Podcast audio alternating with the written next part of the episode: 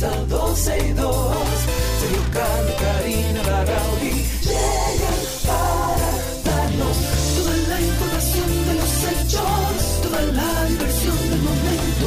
Todo, todo, todo, todo lo que quieres está en 12 y 2.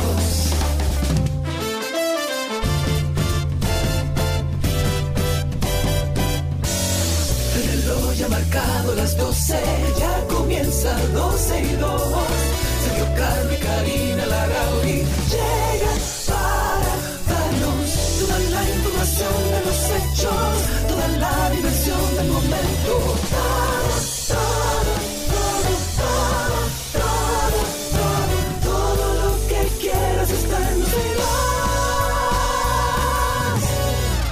Usted quiere siempre está aquí en 12 y 2. Buenas tardes, bienvenidos. ¿Por qué yo me oigo ahora? Sí, ahora ahí, ahí me oigo bien. Eh, bueno, a los amigos que están... mm, ¿Quién tiene un eco? Me estoy escuchando, amigos, en Meet. Miren a ver. Eh, pues sí, les decía que estamos nosotros aquí. ¿Dónde que yo me estoy oyendo? ¿Yo me estoy oyendo en algún sitio, señores? ¿Qué será esto, eh? eh Dominic, ¿cómo tú estás, amor? Mi querido Sergio, buenos días. bueno, Ah, buenas tardes. Yo sé dónde me estoy oyendo. Baja los audífonos tuyos, amor, que está muy alto. Lo mío. Eso es lo que pasa. Sí, tú te estás estrayando. Eso ahí adentro se te oye, bueno, ya tú sabes. Pero yo no Entonces, bájalo un poquito. Ya hice. Ahora sí. Exacto, ahora sí. Eso es lo que me está. Buenas Señores, tardes a todos. Eh, tenemos con nosotros a Dominic Fuentes. Eh, Dominic, tú y yo habíamos compartido 12 y 2. Sí. Yo creo que hace alrededor de 8 años o, 9, o 10 años por ahí. Totalmente, pero la amistad Sí. siempre ha sido buena. Claro, siempre se mantiene. Pues ya saben ustedes, lamentablemente queríamos poner a Dominic en, ¿cómo se llama? En StreamYard. Vamos a ver si en el comercial podemos hacerlo con esta cámara que tú tienes aquí en Meet. Eh, pero ahorita lo hacemos, no lo vamos a hacer ahora porque entonces nos interrumpe el flow del inicio del programa. Mientras, ya saben que estamos en YouTube. Ahí los amigos ya están diciendo, señores, vuelven y metan a Dominic ahí para que la vean. ¿Cómo está la vida? ¿Cómo está todo, Dominic? Yo estoy muy bien, feliz y sobre todo de estar aquí compartiendo contigo en este espacio de 12 y 2. Un espacio que fue creado con mucho amor por ustedes, pero yo también Sí. fui parte. Y que el nombre de 12 y 2 fue un aporte de Dominic Fuentes. Gracias. Un día que ella estaba sentada en la emisora en la 91. eh, recuerdo que estaban Karina, eh, eh, Karina, tú y yo, y de repente estábamos como buscando nombre y cuál es el nombre. Y Dominic dijo 12 y 2. Y ahí se quedó 12 Tú y 2. dijiste, ese es. Ese, y así sí. fue, fue como un brainstorming que Sí. hicimos de, de- Tú estabas, es más, yo me acuerdo cómo estábamos sentados. Yo estaba sentado en la consola, tú estabas sentada delante de mí y Karina estaba a mi izquierda. Y cuando estábamos ahí como bebiendo café, hablando, íbamos al aire, tú estabas visitando a Karina y de repente nada, 12 y 2 y dije, ahí está, ese... Tú ves cómo surgen las cosas. cómo surgen las cosas. Y yo feliz de que ustedes tengan tantos años en el ya en sintonía, 14. pues 14, trayéndole un excelente contenido diario para todos los radio oyentes. Y bueno, en Bueno. el día de hoy, Karina, Nosotros, nosotros tenemos la ayuda de Chiqui, de Cindy, ahora de Malaiga, sí. desde Santiago. Tú sabes que le, dimos, le decimos Malaiga. ¿y Al otro que, eh, Sí, que sí, tuviste sin camisa ahí, ese. Malaiga. Muy sexy él. Bueno, porque él es de Santiago. Entonces, Ay, ¿qué Chiqui y Malaiga. eso? No sé. El sexy tiene algo que ver con Santiago. Santiago, o sea, los capitaleños como son entonces. No sé, Malaiga. ¿Qué te digo?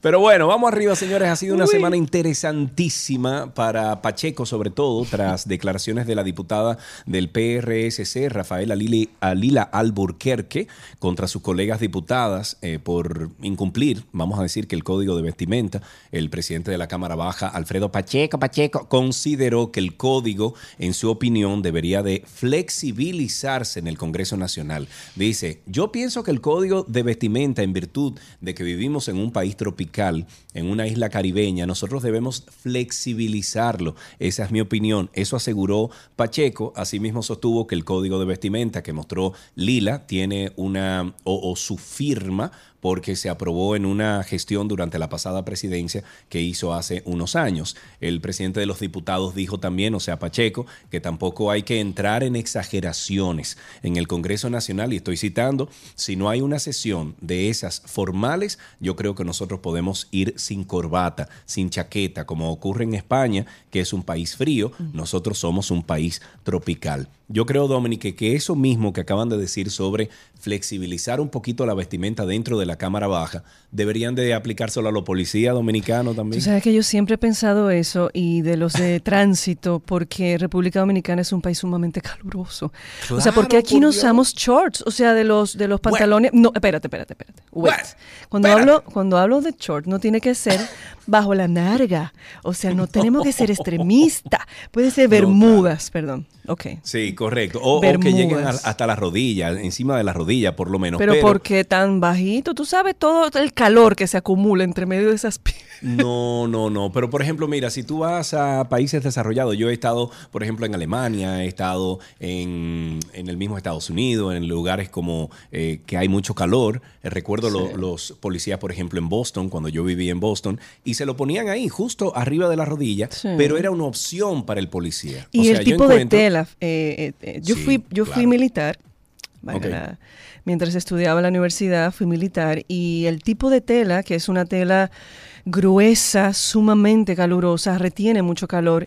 Y yo a veces pienso estos pobres policías em, y estos de tránsito no tienen baño, no hay agua, o sea, Claro, est- reteniendo claro. este calor bajo el sol del 12 del mediodía, un tetero, en pocas palabras, yo creo que se debiese de revisarse. Yo estoy totalmente de acuerdo contigo. Ahora, Sí. Digo, creo que, creo que la opción debería de, de estar. No que sea de que, ah, ok, todo el mundo en chores. No. Usted tiene buena pierna, Exacto. dele para allá. Porque ¿y por qué tiene que tener... Di que Bueno, la porque hay, que hay que recordar que muchos de nosotros dominicanos, ¿verdad? Eh, No, pero tú no lo acomplejices, déjalo que se ponga su canillita, Ah, no, se ven lindos, son sexy.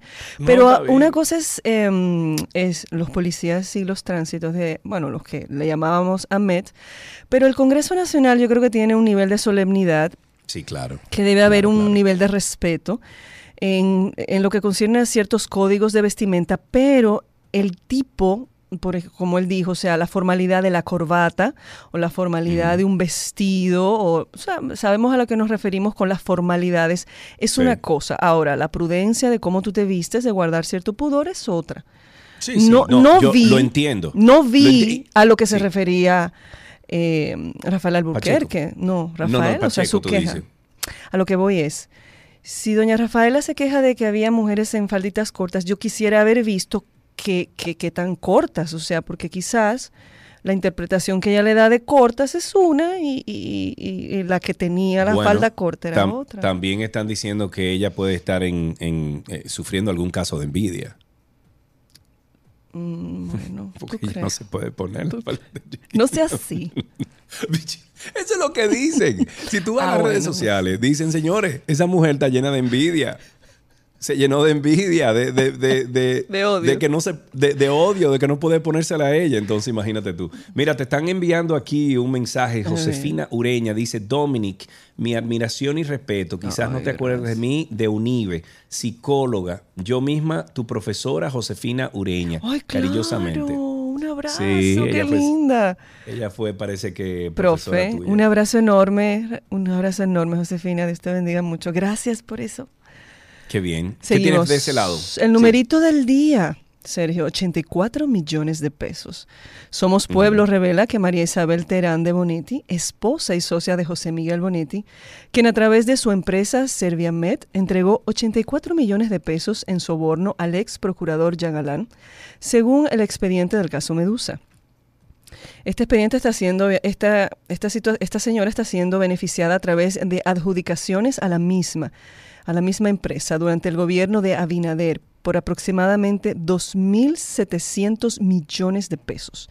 El presidente la nombró el pasado primero de julio como directora de Planificación y Desarrollo del Comité Gestor de Planificación y Desarrollo perdón, de- del voluntariado del Hospital Padre Villini.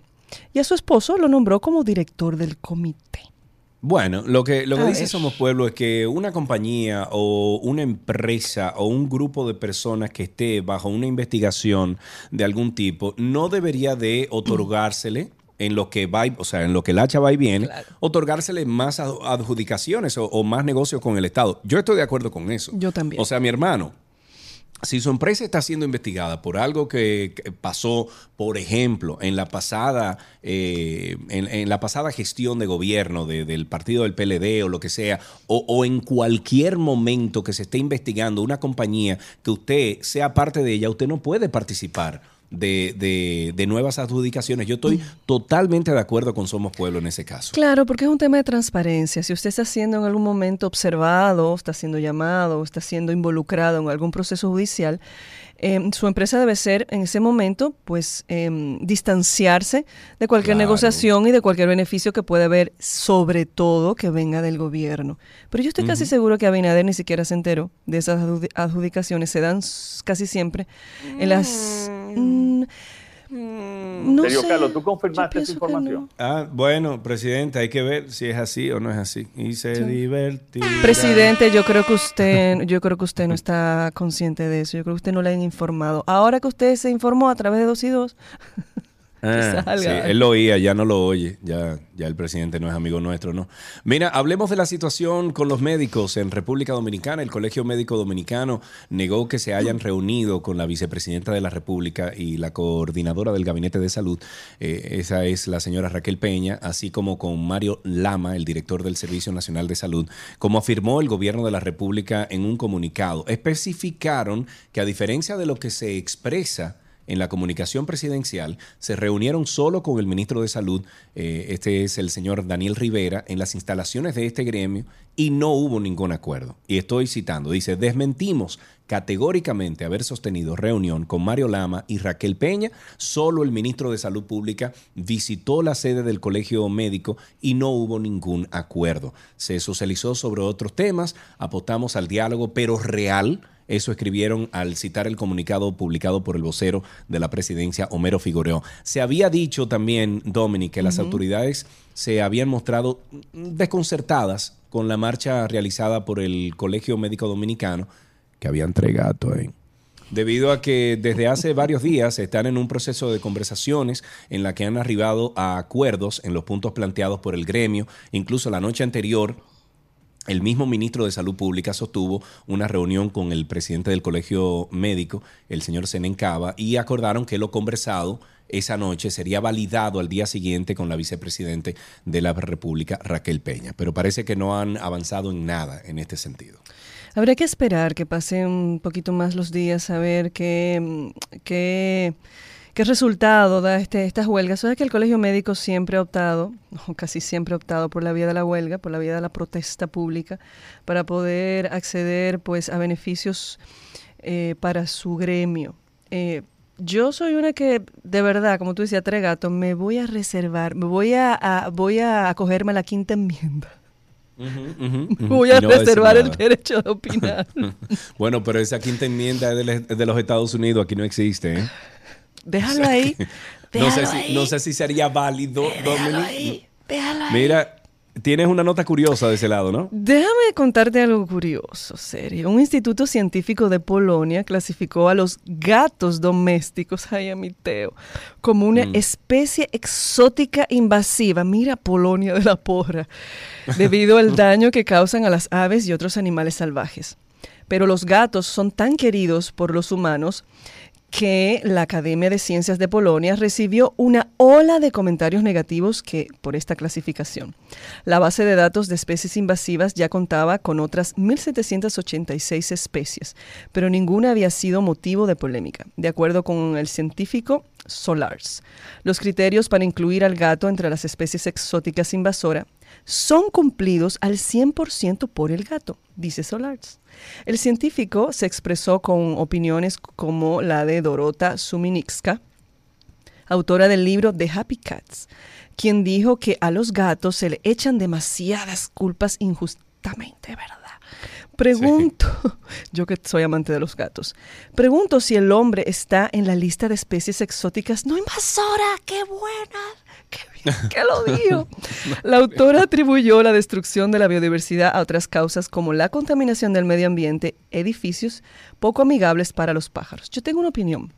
A ver, tú tienes gato. Yo no, mira, por, por dos cosas no me gustan los, gatos. Primero, porque me dan alergia. Full. O sea, yo paso. ¿En serio? Yo voy a la casa de alguien y me paso seis horas, ocho horas y tienen gato y de ahí salgo grave. Destruido. ¿Ok? Eso es lo primero.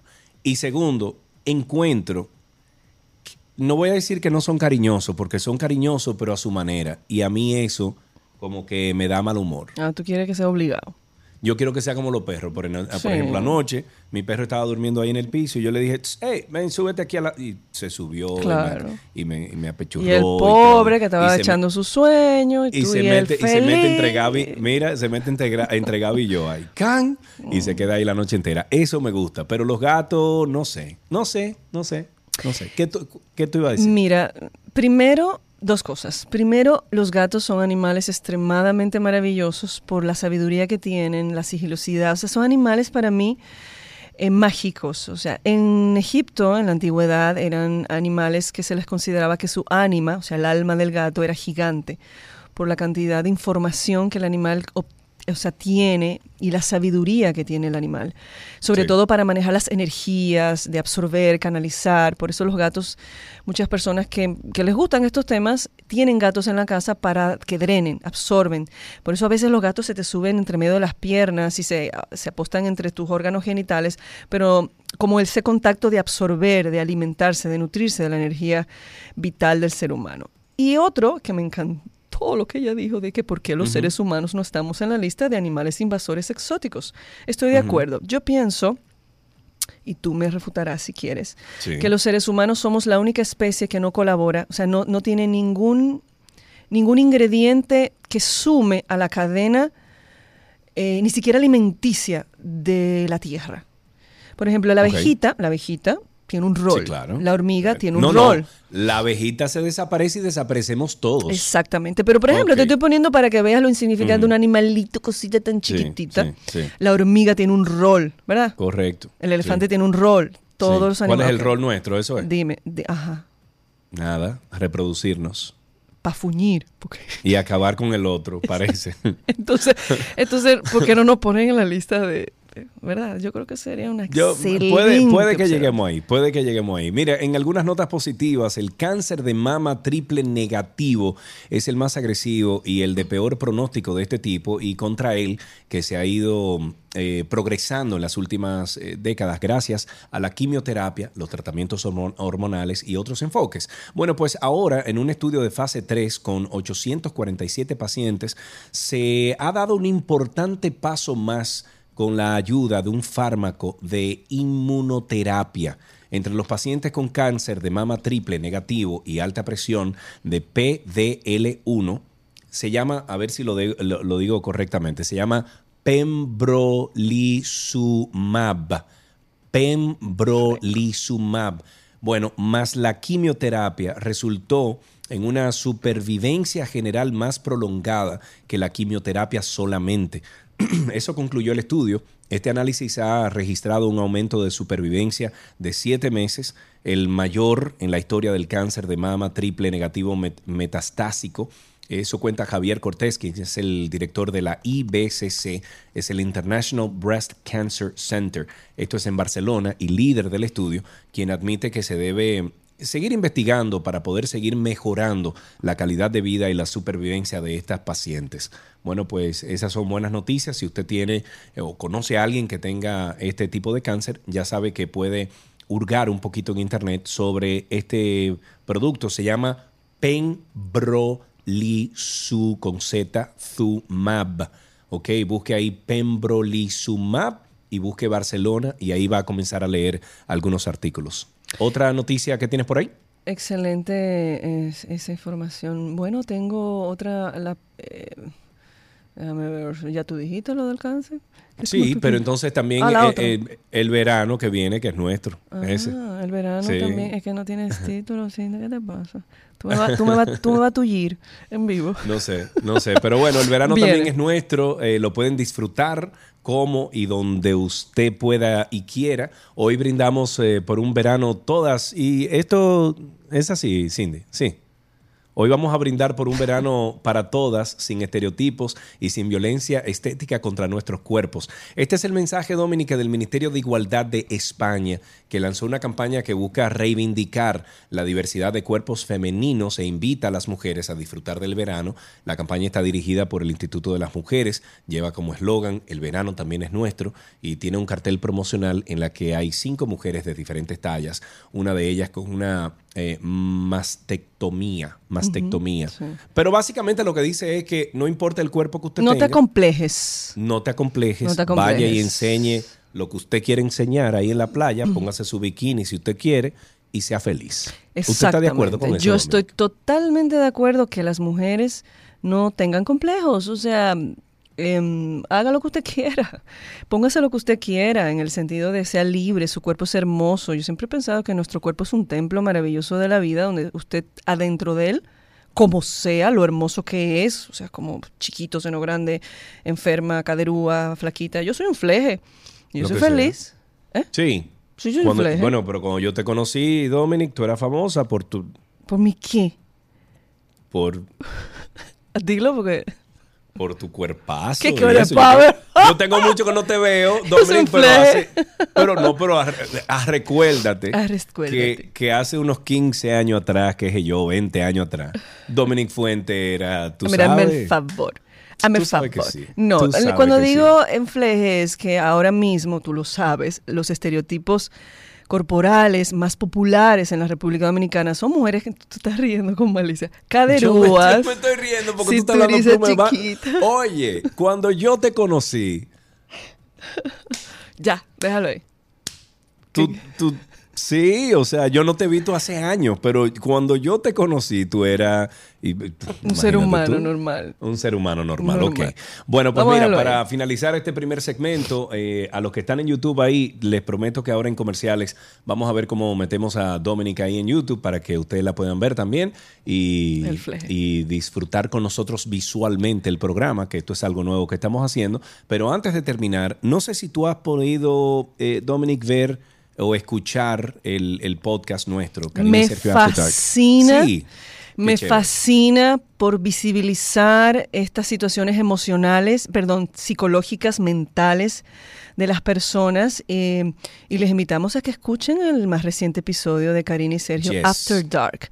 Hablan sobre la mente de un corrupto. Oh my God, qué buen tema. Em, ¿Qué pasa por la mente de un corrupto? ¿Cómo está su salud mental? ¿Es avaricia? Pudiéramos establecer algún trastorno. Que la mayoría de personas que delinquen, sea cualquiera el delito que se cometa, no está relacionado a trastornos mentales, sino más bien a trastornos de la personalidad, que estamos hablando ya ahí de conducta. Mucha gente se pregunta, ¿qué es lo que pasa? ¿Por qué nunca paran? Porque estamos hablando incluso de personas con eh, una capacidad económica importante. Y es por esto que en este episodio, con la doctora María Virginia González, quien es médico psiquiatra, especialista en en psiquiatra forense para que analicemos la mente de un corrupto. ¿Qué puede hacer que una persona se corrompa? Cada vez que tú haces un perfil criminal, tú tienes que irte a la infancia de la persona, analizar el contexto familiar, el colegio en el que creció, las personas con las que se desarrolló y en la mayoría de los casos tú te vas a dar cuenta que eso tiene que ver con la crianza. Karina y Sergio, After Dark. Karina y Sergio After Dark, estamos en todas las plataformas de podcast. Nos pueden buscar como Karina Larrauri o Sergio Carlo, ahí en Spotify, en Tuning, en iTunes Radio, donde usted quiera. Usted pone Karina Larrauri o Sergio Carlo. Si usted no sabe lo que es un podcast, que hay gente todavía, Dominic, que no sabe lo que es un podcast, usted entra a Google y pone ahí Karina Larrauri Podcast. Se escribe P-O-D. C-A-S-T, podcast, o pone Sergio Carlo Podcast. Que por cierto, Tú empezaste ya tu podcast. Te voy a contar. Te quería dar la primicia aquí en Dos y Dos. Vengo próximamente con un podcast, un día a la vez, el podcast. Vamos a tener conversaciones honestas, a veces, bueno, la mayoría de las veces un poco incómodas, porque vamos a hablar de visibilizar las emociones ocultas esas frustraciones, traumas, miedos, dolores, alegrías, todo esto que mueve internamente al ser humano en sus emociones, que no lo podemos expresar o que nos cuesta mucho. ¿Por qué? ¿Por qué? Y también em, acciones de superación, cuando las personas logran. Y vamos a visibilizar esto, pero tenemos la primera temporada, hombres. Vamos a hablar de esas emociones ocultas de los hombres. Cosas tan sencillas como... Acuérdate que es el mediodía, que hay muchos niños escuchando ahora mismo. No, pero son. No, te lo recuerdo. No, no, no. Voy a aclararte, serio. tú te estás, mira cómo Alan se ríe. tú te estás yendo por donde no. No, no, no. No, es decir que una confesión sexual. no tiene que ver. O sea, vamos a hablar del triunfo, del fracaso, de la paternidad. Vamos a hablar del dinero. O sea, por ejemplo, yo tengo mucha compasión por los hombres. Te voy a ser honesta. Mucha empatía por. Siento que los hombres, a diferencia de las mujeres, les cuesta mucho expresar sus emociones por, por bueno, Dominic, pero eso es parte, pero eso, perdón, eso es parte de la misma crianza, de, de, la misma cultura nuestra latinoamericana, donde dicen los hombres no lloran, eh, mire, usted adelante la gente no, no, no dice esas cosas, eh, etcétera. Yo creo que eso ha cambiado en las nuevas generaciones, sobre todo en los jóvenes adultos de 25 adelante que ya tienen sus hijos, eh, como que están dejando, incluso los papás, están dejando como que sus hijos se expresen un poquito más sobre sus sentimientos. ¿O me equivoco? Sí, pero ¿qué hacemos con los adultos como tú y como yo? Son los varones de 40, de 45, o sea, tienen derecho también a visibilizar sus emociones y no ser señalados, no sentirse vulnerables, no o sea, sentirse vulnerables es un derecho de todos. Ahora, sentirse menos débil, como es parte de la expresión masculina, si yo muestro, por ejemplo, me pongo a llorar como un niño, entre comillas, es, es una tendencia a mostrar debilidad. Si expreso que económicamente no me va bien, entonces estoy siendo un fracasado, o sea, no he podido, no he logrado. Si no tengo un pene, de un tamaño promedio, entonces no voy a poder responder a una mujer y mi sexualidad no va a ser placentera.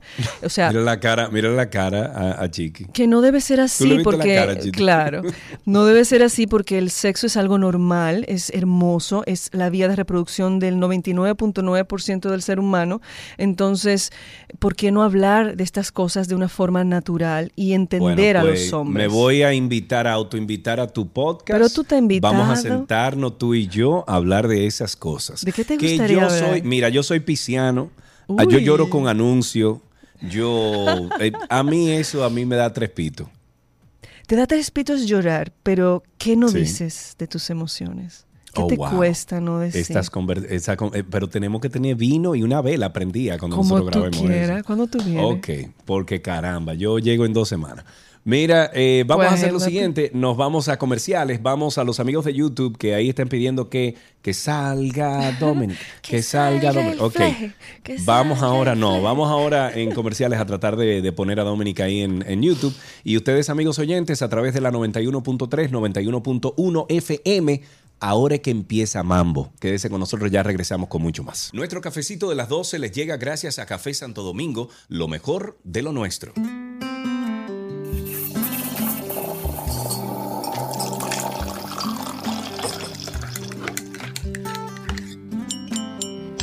Estamos en nuestro cafecito de las 12 y hoy nos vamos a sentar a tomarnos un café con la comunicadora, actriz, hermosa persona. Yo he compartido mucho con ella, una persona de un corazón muy chévere y muy alegre. Ella es Carolina Aquino, caramba. Carolina. Hola Sergio, ¿qué tal? ¿Cómo estás? Feliz. ¿Cuánto tiempo, mujer? Yo tengo mucho que no hablo contigo. ¿eh? Sí, realmente hacía falta esta conversación. Tenemos tiempo que no nos vemos, que no hablamos, pero qué bueno que ya fue posible. Claro que sí y aunque sea virtual y aunque sea por teléfono, pues aún así las conversaciones yo creo que alimentan el alma y siempre con personas como tú, pues uno sale ganando. Carolyn, vamos a empezar por la pregunta que le hacemos siempre a las personas que tenemos los jueves en el cafecito. ¿Tú eres cafetera? Te cuento mi historia con el café. Se dio hace justamente ocho años cuando empecé a conocer a mi esposo. Ok. Empezamos a entrenar juntos y él siempre usa el café como un pre-workout. Sí. Y ahí como que yo me atrevo, no me atrevo. Y un día lo probé y me quedé enganchada hasta el día de hoy. Ah, no me digas. O sea que, ¿cuánto hace de eso más o menos? ¿Cuántos años? Unos ocho años. Ocho años. O sea que tú antes de eso no era cafetera, no probaba el café, no lo consumías. No, realmente no, no consumía el café café. Hace ocho años fue la primera vez que probé un café, que recuerdo que, que íbamos a entrenar y dije, ay, pero mira, sabe rico. Y ahí me quedé y todos los días como que un chismá, un chismá, después con leche, después capuchino, con una cremita.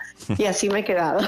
ok, y ahora tienes, tú dirías que una relación con el café que ya es como un ritual, te sientas, por ejemplo, en la mañana con un cafecito o en, algún momento del día? Pues sí, yo me despierto con un cafecito. Yo estoy entrenando bien tempranito en la mañana y es algo que, compartimos eh, mi esposo y yo temprano, sentarnos antes de salir al gimnasio, tomarnos un cafecito. Yo a veces pues me llevo otra tacita extra para el camino porque me, me ayuda mucho a despertarme la energía, pero sí, y cuando voy a restaurantes también, pero ya ahí lo hago como capuchino, con un poquito de crema, que también me gusta bastante. Sí, es como más social que otra cosa. No es el ritual tuyo, que el del restaurante es como para tú compartir y tener algo en la mano. Y a veces hasta de postre lo uso. Ah, no, también, claro, depende de la cantidad de azúcar. Eh, que me lleva a preguntarte, ¿tú eres team azúcar o team sin azúcar? Yo le echo azúcar, pero poca. Ok, poca azúcar. Un poquito, un toquecito. Una cosita. Aquí, aquí en el programa, eh, nuestros amigos oyentes tienen un problema con aquellas personas que dicen, ah, no, yo soy cafetero, pero le echo mucha azúcar. De una vez en Twitter comienzan, no. Es que le matan el gustico del café, claro, es un ching, un toquecito ahí. Exacto. Y en el caso, Carolyn, por ejemplo, de tú sentarte a hablar, a tener una conversación, vamos a decir, con, con cierto peso, ¿no? O, cierta importancia, ¿tú también compartes un café? Sí, en ciertos momentos sí, sí, creo que en varias conversaciones así se ha dado que, que el momento nos lleva a, a, compartir en medio de una conversación interesante un café. ¿Cuándo fue y con quién fue la última vez que tú te sentaste para hablar algo importante, ya sea de profesión, de vida? Con un café y con quién fue? Eh, con mi hermana, justamente. Mi hermana es muy cafetera, mi hermana Nayeli, y hace unas dos semanas teníamos una decisión familiar importante que tomar. Nos reunimos en la tarde y me dijo, mira, ven, vamos a conversar sobre esto, que ya hay que puntualizar y nos tomamos un café. Si tú tuvieras la oportunidad de tú sentarte con un personaje del mundo, del planeta, Mahatma Gandhi, quien tú quieras, que tú, eh, vivo o muerto, que tú te puedas sentar, mujer o hombre, tú te puedas sentar a disfrutar un café. ¿Qué café tú le brindarías? ¿Qué tipo de café? ¿Y quién sería esa persona y de qué hablaras? Mira, realmente no una personalidad. Yo me iría más a un familiar que ya no está mi papá tomaba café, mi papá murió hace unos 10 años y yo justamente empecé a tomar café después. Quizás pues me quedó como esa cosita ahora que, que tomo café, de si me hubiese sentado en algún momento a compartir un café con mi papá, que en ese tiempo no, no lo había probado, no me di esa oportunidad y si tuviera pues el privilegio de, de tenerlo conmigo, pues me encantaría hacerlo. Qué bueno, cuando Frank Peroso te llamó para la película La Trampa, eh, ¿Ustedes se tomaron un café? Eh, bueno, realmente nos tomamos una copa de agua. sí, Fran, Fran, tan, siempre tan Fran, caramba, Panchi. Mi querido Panchi, cuéntanos un poquito de, cuál es tu papel y de qué va esta nueva película de Frank Peroso, se llama La Trampa de Caribbean Films. Así es, pues yo soy Laura. Laura es pues eh, la protagonista de esta trama. Las Lauras, mira, las Laura no son buenas, ¿viste? Ay, ¿tú por qué lo dices? No, yo lo digo porque mi mamá se llama Laura, mi sobrina se llama Laura y yo sé que las Laura no son buenas. ¿eh? No, en este caso, en la trampa la Laura es buena.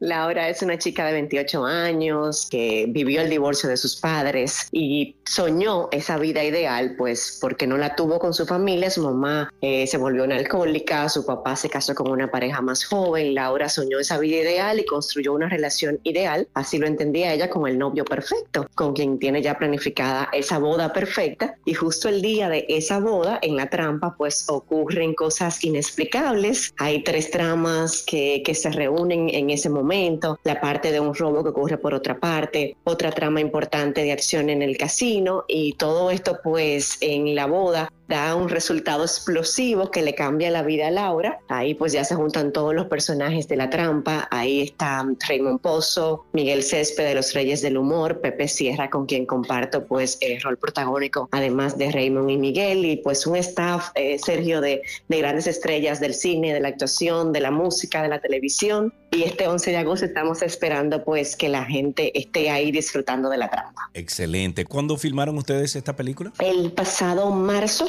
se firmó justamente en Jarabacoa, se rueda pues el 90% de, de, la película en locaciones hermosísimas de Jarabacoa y otras aquí en Santo Domingo. Ah, pero me encanta. Yo estaré entonces en el país durante esos tiempos, o sea que voy definitivamente a ver la trampa, a verlos todos ustedes, a apoyarlos y por supuesto a disfrutar del buen cine. Carolyn, un beso grandísimo. Muchísimas gracias por estar con nosotros. Gracias a ti, Sergio. Un abrazo grande. Te esperamos. Estuvimos hablando con Carolyn Aquino. La pueden seguir en sus redes sociales, aunque todo el mundo la sigue. Carolyn Aquino 1, esto es en redes, y ya saben ustedes que eh, esto será La Trampa que abre la segunda semana de agosto, es de Caribbean Films y eh, bueno, el papel de Laura. Estaremos viendo a Carolyn Aquino ahí con el papel de Laura. Hasta aquí nuestro cafecito de las dos.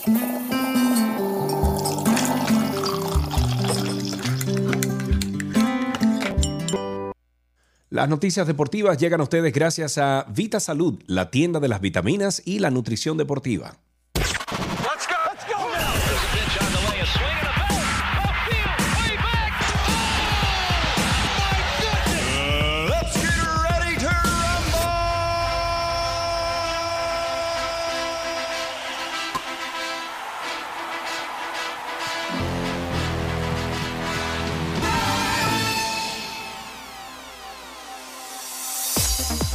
Ya estamos en deportes en 12 y 2. De inmediato nos vamos con una noticia olímpica. Cuba regresó del Mundial de Atletismo sin medallas y una delegación diezmada.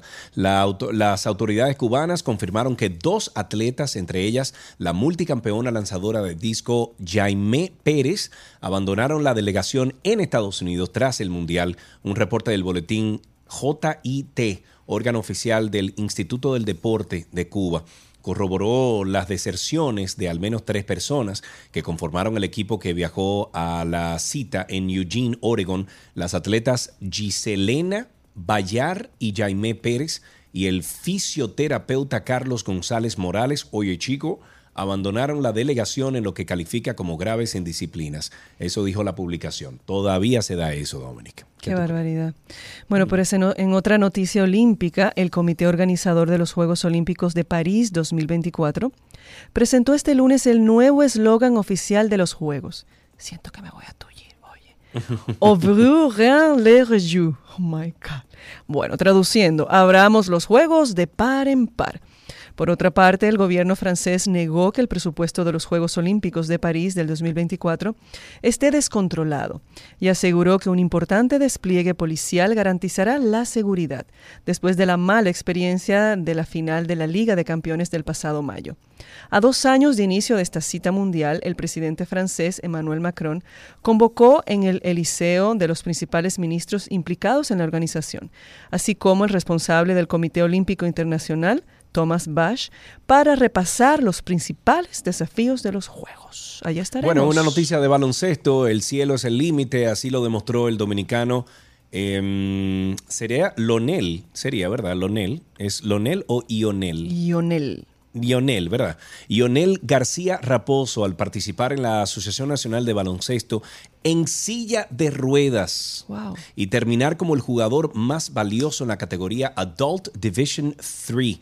En tan poco tiempo residiendo en los Estados Unidos y sin importar su condición, García, quien desde muy joven, muy joven ha sido amante de los deportes, tuvo que recorrer un trayecto bastante largo para poder llegar a su anhelado objetivo. Ha sido un proceso muy largo y difícil. A los Estados Unidos llegué en el año 2016 y participé en mi primer partido profesional de básquetbol y no pudimos llegar a los nacionales. Eso dijo García. Sin embargo, mi hermano, donde quiera que usted esté, felicidad. Y ahí vemos la foto en YouTube eh, poniendo la bandera dominicana en grande y, por supuesto, eh, con esa, aún con esa condición, con esa eh, inhabilidad que tiene, rompiendo. Felicidades para ti. Excelente, muchas felicidades, éxitos en tu vida. Pues eh, tenemos noticias de grandes ligas, Sergio. Recién llegado al Salón de la Fama del Béisbol, David Ortiz está lanzando, oye bien, su próxima empresa, Papi Cannabis. Big Papi se ha asociado con Red Brands para crear una línea exclusiva de productos de cannabis cuidadosamente seleccionados que mantienen las propiedades curativas mm, a la vanguardia. En un comunicado de prensa, Red Brands explica cómo Ortiz usó el cannabis para controlar el estrés, las dolencias físicas y la ansiedad. Una vez que abracé el flujo de la flor, todo cambió dijo Ortiz en un comunicado. El cannabis me ha ayudado a relajarme, a dormir mejor, a manejar el estrés y sanar físicamente después de toda una vida de jugar la pelota. Y espero poder compartir Papi Cannabis y mi viaje personal para ayudar a las personas a comprender sus beneficios. Sweet Sluggers será el primer producto de la línea Papi Cannabis que se lanzará en julio. Déjame decirte que yo lo he dicho varias veces aquí, eh, yo utilizo un producto que es a base de, cannabis, pero no el THC, sino el, el, Uy, ¿cómo que se llama el otro? El THC no, es el... Eh, Malaiga, ayúdame. ¿Qué es el activo? Eh, no, el activo es el THC. Ajá. El, el, el CBD, gracias. El CBD es el que se utiliza para controlar un poquito la... Hola, mi amor. Eh, para controlar. Fue que llegó Gaby aquí. Hola, flaca. Eh, pues sí, para controlar un poquito eh, la parte nerviosa, o sea, de, del, del nervios. ¿Cómo se llama? del sistema nervioso del cuerpo. Y a mí, a mí, me ayuda mucho para dormir. Yo tengo unos productos que utilizo, por ejemplo, hay un aceitico, hay una pastilla, etcétera, y es cannabis. Eso es cannabis. O sea, yo ahora mismo me hago un doping de cannabis y yo salgo positivo, pero es el, no el THC, no es el que te da el viaje, sino es el otro, el que es eh, que, no te da ningún tipo de no es alucinógeno. Eh, no, no, para no, no, el, el, cannabis, el que ve. Es para, es para que la gente pueda entender el concepto. No, bueno, pero déjame, déjame hacerte también una aclaración. El que está viendo cosas que no están ahí con el cannabis, eso no es cannabis, eso es otra cosa. Ay, ¿qué? no, no.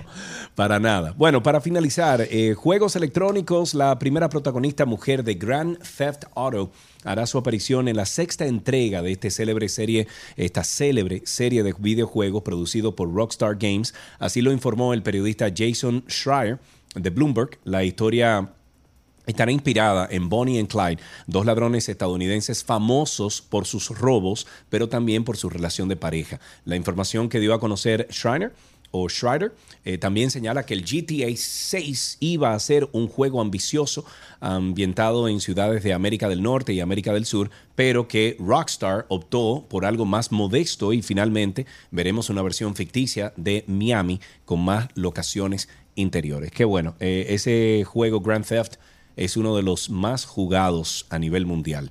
Bueno, eh, así terminamos estas noticias del mundo deportivo aquí en 12 y 2. There's a pitch on the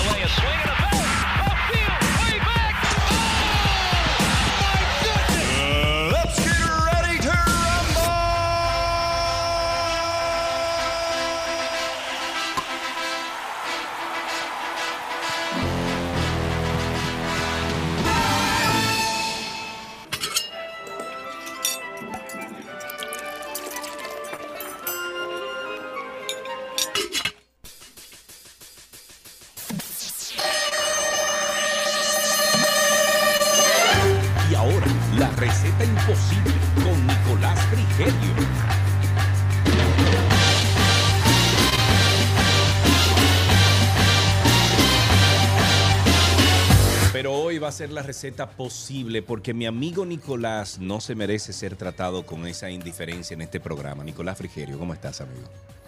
¿Qué tal? ¿Todo bien? Todo bajo control, manito, tú sabes, aquí. Mira, Nico, vamos a hablar entonces de esta receta. Continuamos esta semana de asados y que está dedicada obviamente a los padres con nuestro querido chef Nicolás Frigerio. ¿A dónde vamos con los asados? Bueno, hoy vamos a preparar em, una receta que a mí me encanta, em, con un ingrediente que aquí antes era prácticamente imposible conseguir, pero que hoy en día en el súper eh, aparece casi siempre. Y se trata del matambrito de cerdo. Ok, matambrito de cerdo. Yo no sé eh, nada, de, nada de eso, pero yo te voy a escuchar y voy a pretender como que sí estoy entendiendo todo lo que estás diciendo.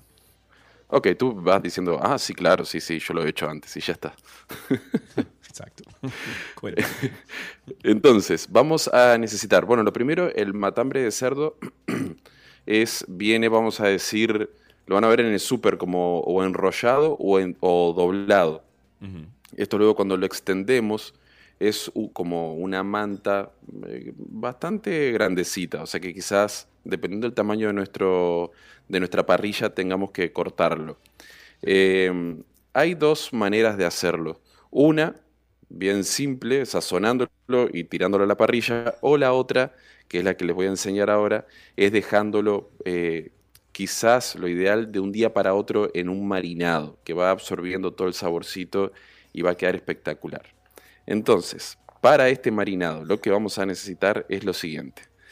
Limón, mostaza eh, de la común y corriente, de la que utilizamos para el hot dog. O sea, no, no utilicen mostaza de Dijon ni nada de eso. La mostaza. Ah, que la traje de, de, yo cuándo. No, señores, no se compliquen. Exacto, esa déjela para otra preparación. Para esta, la que tenemos ahí de toda la vida. Vamos a utilizar también orégano, sal, pimienta. Eh, y luego, pues, algún otro ingrediente que ustedes tengan por ahí que quieran eh, agregar pero no, yo no me saldría de, estos ingredientes eh, simples. Entonces, lo que vamos a hacer es, vamos a tomar el matambrito, le vamos a poner un poquito de sal, muy poquita, porque ya tenemos la mostaza que le va a dar eh, bastante intensidad. Vamos a bañarlo con mostaza, le vamos a poner limón, orégano, y esto lo que vamos a hacer es que lo vamos a masajear un poco. Vamos a tomarnos 5 o 6 minutos. Eh, tocándolo, moviéndolo, asegurándonos de que quede totalmente cubierto por toda la preparación. Lo vamos a colocar en un bowl o en un tupper, en algo que ustedes puedan cerrar, y lo vamos a dejar en la nevera hasta el otro día. Ya cuando tenemos, eh, vamos a preparar el, asado o el, barbecue, lo retiramos de la nevera, lo, así mismito como sale del, del recipiente, lo vamos a colocar en la parrilla y lo vamos a cocinar. El matambrito aquí es bastante finito, o sea que lo vamos a cocinar unos 7, 8 minutos, 10 minutos por cada lado. Eh, vayan teniendo cuidado porque... en la parrilla tiene que estar el fuego bajito, intenso, ¿cómo? Eh, bueno, fuego medio, medio, más o menos, que es como siempre debemos de, tener la, parrilla. Al final el fuego bien alto es para los cortes finitos, como si fuese, como por ejemplo el churrasco, que se va a cocinar de lado y lado, prácticamente vuelta y vuelta. Eh, ahí tenemos un fuego bien intenso. Pero para este tipo de preparaciones, un fuego, una intensidad media está perfecto. Tengan en cuenta algo, como tiene este marinado y tiene mostaza, posiblemente se vaya a tostar bastante. O sea que eh, quizás tengan que ir girándolo un poquito eh, a medida que se va eh, dorando. Ahora les voy a dar otra opción, que es, tenemos ya el matambre cocinado. Lo podemos sacar de la parrilla, lo picamos y lo podemos disfrutar así, va a estar buenísimo. O lo que podemos hacer también es ponerle un poco de tomate, un poco de queso, orégano, dejamos que ese queso se funda y esto vendría a ser como un matambrito napolitano, vamos a decir. Lo retiramos, lo cortamos, lo picamos y lo disfrutamos ahí con ese queso bien fundidito. Así que háganlo y me cuentan a ver qué tal les queda. Ok, bueno, si ustedes quieren contarle a Nico entonces cómo le quedó, ustedes van a Instagram y ahí está Nico el Chefo en Instagram y ahí entonces ustedes le pueden contar. Nico, ¿cuándo entonces hacemos el anuncio? Te estamos esperando, ¿qué es lo que vamos a hacer? bueno, eso, pero un, día que no sea de receta, que podamos conversar cuatro o cinco ah, minutos. Claro, no, no, no. Yo creo que el día que tú abras, yo creo que tenemos que hacer una transmisión en vivo desde allá. Tú se complican las cosas. Bien, Nico, muchísimas gracias como siempre. Y ya saben ustedes, amigos, el matambrito, la receta, la pueden buscar aquí en el podcast de 12 y 2, en la grabación o pueden entonces, como dice Karina, siempre llegar donde, donde Nico y allá entonces cuando usted lo vea dice, eh, ven, siéntateme aquí, apunta la receta. Nico, te queremos. Un abrazo. Un abrazo. Hasta aquí receta en 12 y 2.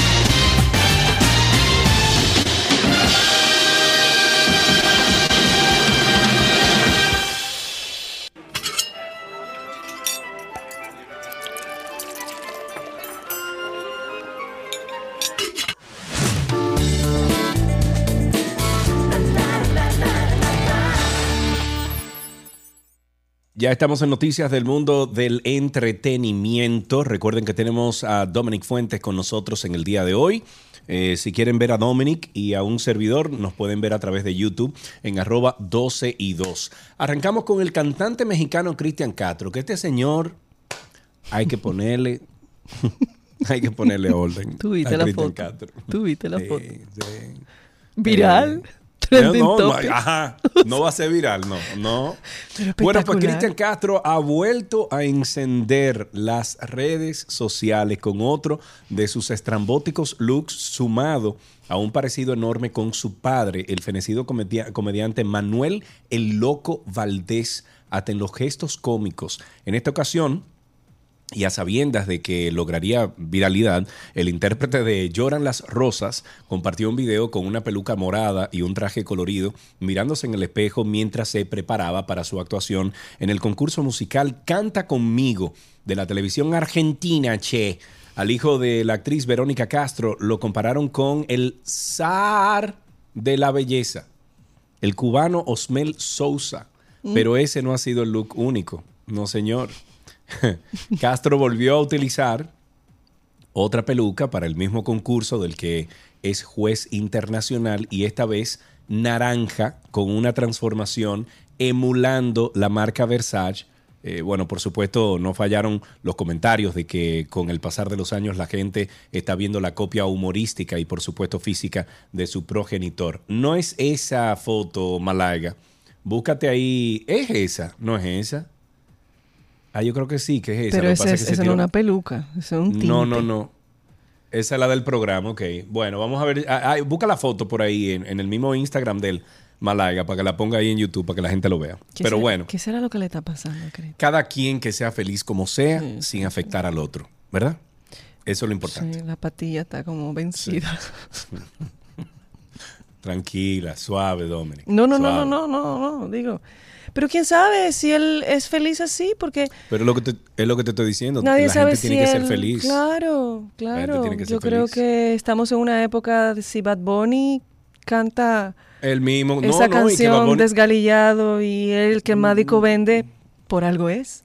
Bueno, pero también Bad Bunny se viste de mujer a cada rato. Sí, no Entonces, pasa nada. si es feliz así, mi amor, vístete de mujer. Sé feliz. Mientras, mientras tú no le hagas daño a otra persona, Estoy de acuerdo. vaya para allá y haga lo que usted quiera. Punto. Voy a, voy a aplicar la misma teoría. Sí. Y en este caso con otra noticia, la mujer la música alternativa tendrá un espacio de difusión durante el primer festival El Hombrecito Presenta, con cuatro conciertos que reúnen lo mejor dentro de la música de autor y que pretende concitar el apoyo para convertirse en una propuesta constante. No se trata de simples conciertos, sino de una experiencia cultural entre arte, música y poesía, cuyo escenario será el local colonial, ubicado, o sea, la zona colonial, ubicado en la calle Mercedes, esquina Hostos de la ciudad colonial.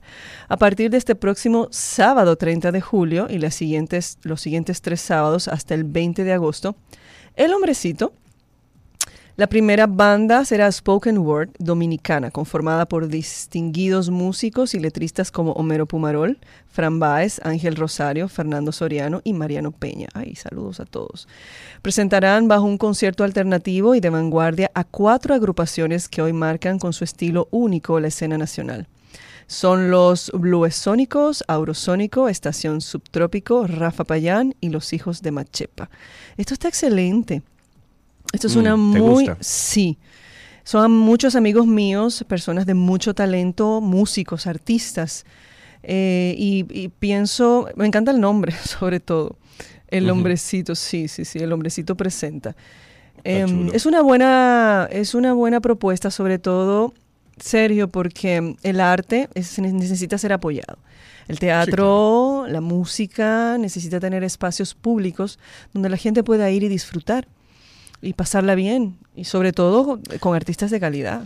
Me el encanta. arte es lo que balancea esa, mm, eh, ese estrés del día a día de nuestras profesiones, Total. de nuestras vidas. El arte es lo que como que nos centra de nuevo. Ayer estaba viendo un video que mm, eh, de America's Got Talent de una niña que estuvo presente en uno de los tiroteos de una de las escuelas hace creo que fue en noviembre pasado no recuerdo exactamente dónde fue pero ella lo dijo en escenario eso dijo la música es lo que me ha dado la paz y la tranquilidad para yo poder hoy en día estar aquí en este escenario.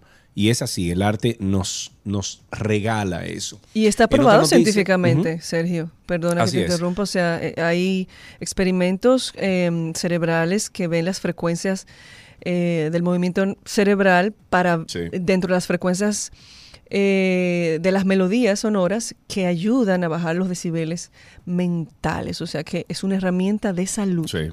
Sí, así es. En otra noticia, la artista visual argentina Judith Cisnero inaugurará la inmersiva Licurgo, obra de la luz.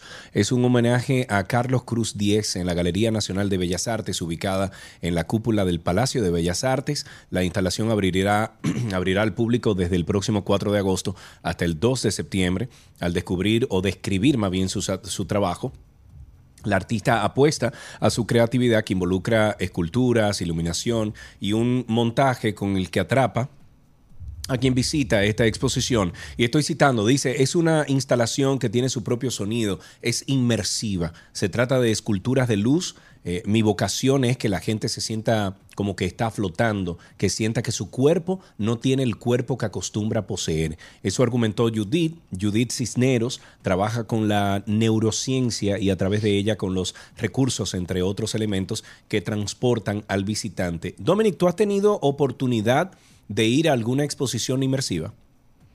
No. Es... Digo, perdón. Cambia totalmente. En España creo que sí. Ok, a mí, yo fui a la de, a la de Van Gogh, eh, que estuvo eh, yendo a todas las ciudades aquí en Estados Unidos. Eh, bueno, hay una fija en California. ¿Qué tal? Pero yo fui a la que, a la que se dio aquí en, Atlanta. Y óyeme, aprendí tanto de Van Gogh, yo sabía quién era, sabía que era un pintor, pero aprendí tanto de cómo él llegó a pintar, de sus locuras, de, de, de dónde vivía porque es que te meten a la historia, o sea, te, te, llevan paso a paso alrededor tuyo, visualmente, sonoro, etcétera, te llevan a la vida de esos artistas. Es una forma como de aprender a nivel sensorial. Sí, yo por ejemplo, el Ministerio de Cultura y bueno, no se lo digo directamente a ella, a Milagros, pero la, la ministra de, de, Cultura, Milagros Hermán, debería de observar un poquito mejor esto. Y si yo, si yo fuera ella, yo tuviera ahora mismo, yo tuviera cuatro o cinco diferentes exposiciones, porque eso se monta en carpas, incluso. Tú no necesitas un edificio, tú pones una carpa, buen aire y le da para allá, porque todo es visual, todo es, eh, todo se hace a nivel, vamos a decir que, eh, de gráficos, computadoras, etcétera. Exacto. Y yo tuviera ahora mismo cinco diferentes exposiciones de historia dominicana, de grandes artistas dominicanos, etcétera, dándole la vuelta a República Dominicana y que eso sea a lo mejor algo que sea repetitivo y continuo, que no pare, porque es que te lo juro, de la forma en que uno aprende cuando uno está en una exposición inmersiva es totalmente diferente. Sí, obviamente, porque se activan todos los, o sea, muchos de los sentidos. Tú puedes, el, el, la visual, el auditivo, el tacto, y, quizás pudiera ser hasta creativo de usar el olfato. O sea, por ejemplo, si estás ahora mismo lo que estamos viendo, las flores, em, poner olores, o sea, que la gente pueda conectar con el olor de la flor, o sea, pudiera ser una experiencia interesante hasta para niños, que los niños puedan conocer eh, eh, artistas dominicanos. Em, y poder y poder vivir una parte educativa a través de los sentidos. Me encanta la idea. Bueno, mira, aquí me está diciendo Lisa, Luisa Cruzet eh, a través de YouTube que la mm, exposición de Iván Tobar fue inmersiva en la ciudad colonial frente al Alcázar de Colón y que fue espectacular. Así lo está diciendo también Diego. Em, déjame ver, creo que Ani también comentó algo. Le, eh, sí, bueno, pero parece que sí, que, hizo su cometido, cumplió su cometido esa, esa exposición inmersiva. Yo lamentablemente no pude ir, fue un fallo técnico de agenda, pero lo tenía pautado. La verdad que fue un fallo técnico. La próxima, entonces. La próxima. Shawn Mendes anuncia la cancelación de su gira mundial para centrarse en su salud mental. Una decisión que llega después de que pospusiera varios conciertos en los Estados Unidos durante las últimas semanas. Comencé esta gira emocionado porque, por volver a tocar en directo después de una larga pausa por la pandemia, pero la realidad es que no estaba para nada preparado para lo difícil que sería estar en gira después de todo este tiempo. Explicó que el, cantante canadiense en un comunicado difundido en sus redes sociales. Méndez explicó también que tras hablar con su equipo de profesionales de la salud, quedó claro que necesitaba tomar un tiempo para ubicarse y volverse más fuerte. Esperábamos que pudiera retomar el resto de la gira después de un tiempo, pero ahora mismo tengo que poner mi salud como prioridad número uno. Sin embargo, el músico aseguró que seguirá grabando nueva música y que tiene intención de volver a dar conciertos en el futuro. ¿Qué cosas este tema y trae más repunte el, podcast de ustedes, de Cari y de Sergio, el After Dark, dándole prioridad, visibilizando los problemas mentales. Nació de la necesidad de Karina y yo poder hablar de los temas que nos estaban agobiando, comiendo durante la, pandemia. Yo por primera vez en mi vida he sentido ansiedad, o sea, una ansiedad que no puedo controlar.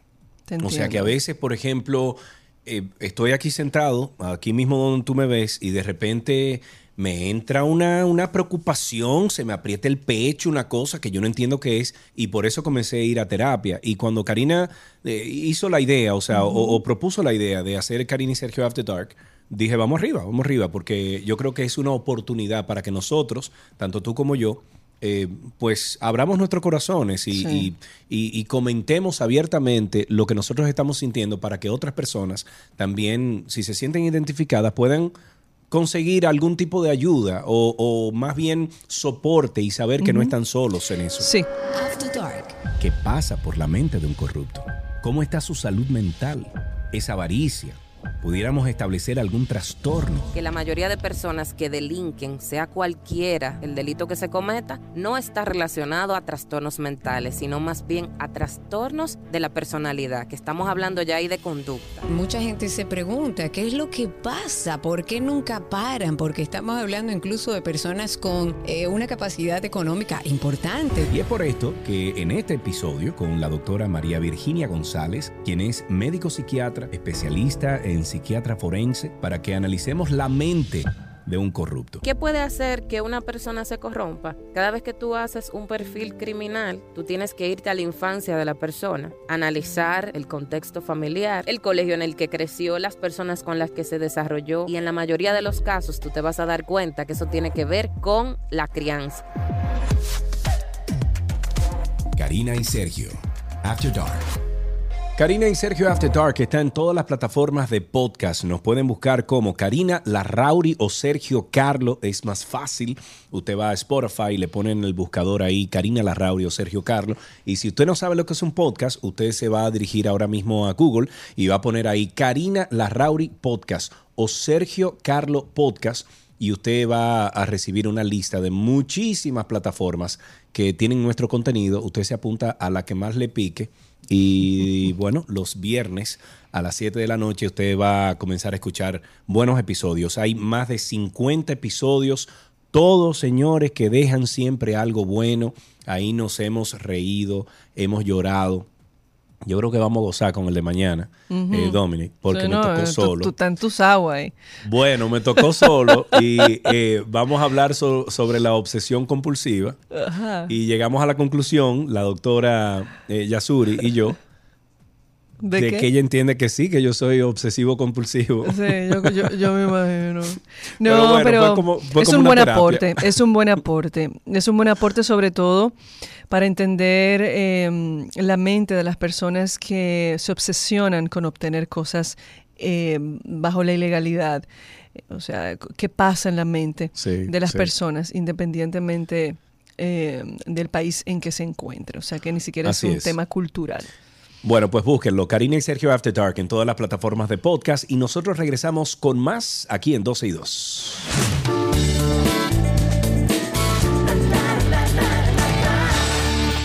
Tránsito y Circo llega a ustedes gracias a Marión Autos, tu inversión segura en manos expertas.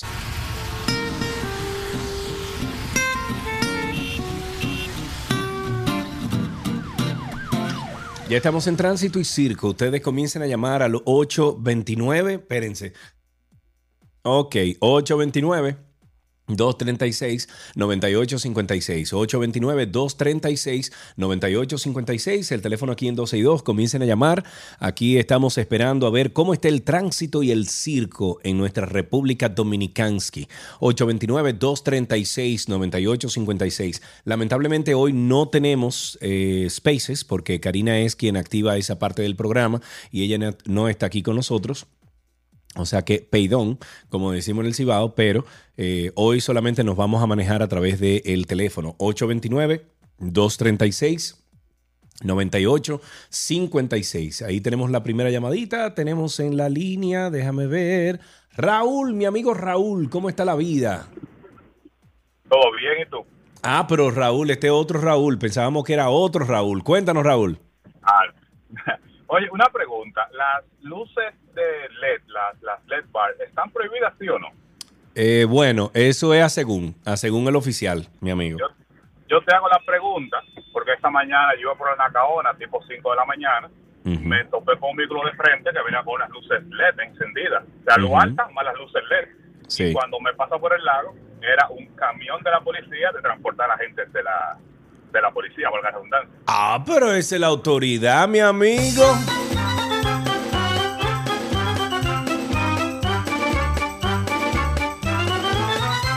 Imagínate tú, ¿cómo se ponen a discutir con la autoridad? Raúl, no te ponga a discutir con la autoridad, mi amigo. Cosa tan grande. Ahí tenemos a José. José, buenas tardes. Sí, buenas tardes. Una pregunta es como, eh, porque me falta lógica, yo soy ingeniero, pero que somos medio pragmáticos eh, eh, con lo de causa-efecto. en la, el puente Duarte lo están separando, tiene dos carriles cerrados. todo el mundo se encarrera, por eso los carriles, todos los que vienen de, de, Vicente Noble, de 27, todo eso. Resulta que cuando tú cruzas el puente, tienen cerrado el túnel para los que cruzan por el puente Duarte. Entonces, todos los carriles del, del, de la, del túnel de las Américas está dedicado al carrilito que tiene en contravía el puente Juan Bosch el que también cruzaba hacia el otro lado. No encontré la lógica y no encontré a nadie que me explicara, y, o sea, cuál es el punto de inteligencia de tránsito que están aplicando, porque eh, eh, no sé si me entienden, son tres carriles en total, porque hay dos cerrados del Duarte, ¿verdad? Los del Duarte que quedan y el, y el que queda prestado del... ¿Tú sabes qué es eso, eh, José?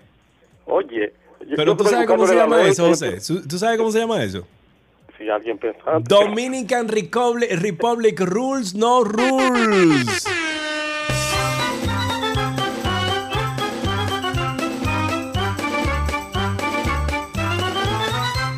¿Tú habías oído esa, Dominic? Dominican Republic Rules, no rules. No. claro. No lo había escuchado, de verdad. Bueno, en español, como las reglas, como las reglas de, República Dominicana, pero no se concede, es que tú vives allá.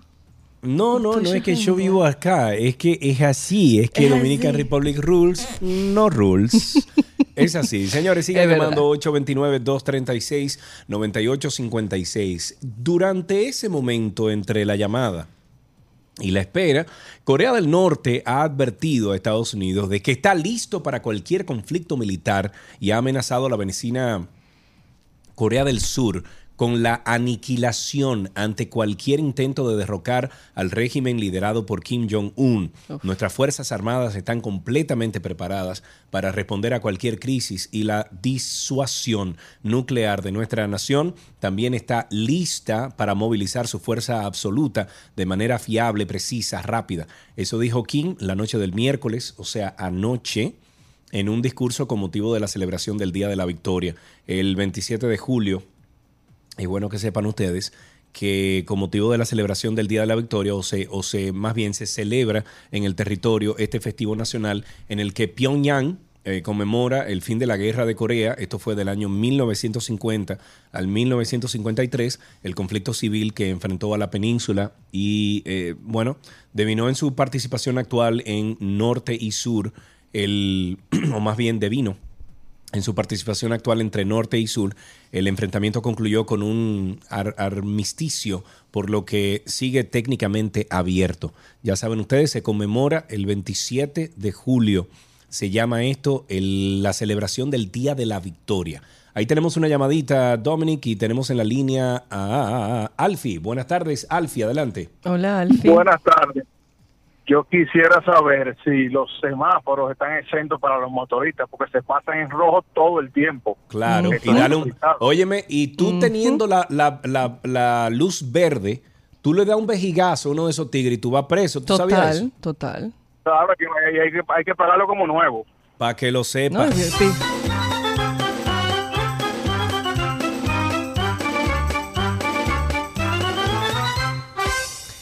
El Frente Amplio de Lucha Popular, Falpo, realizó una serie de protestas pacíficas frente a las oficinas de la empresa distribuidora de electricidad Edenorte en la provincia de Duarte por los altos montos en la facturación del servicio eléctrico y las jornadas de apagones registradas en las últimas semanas.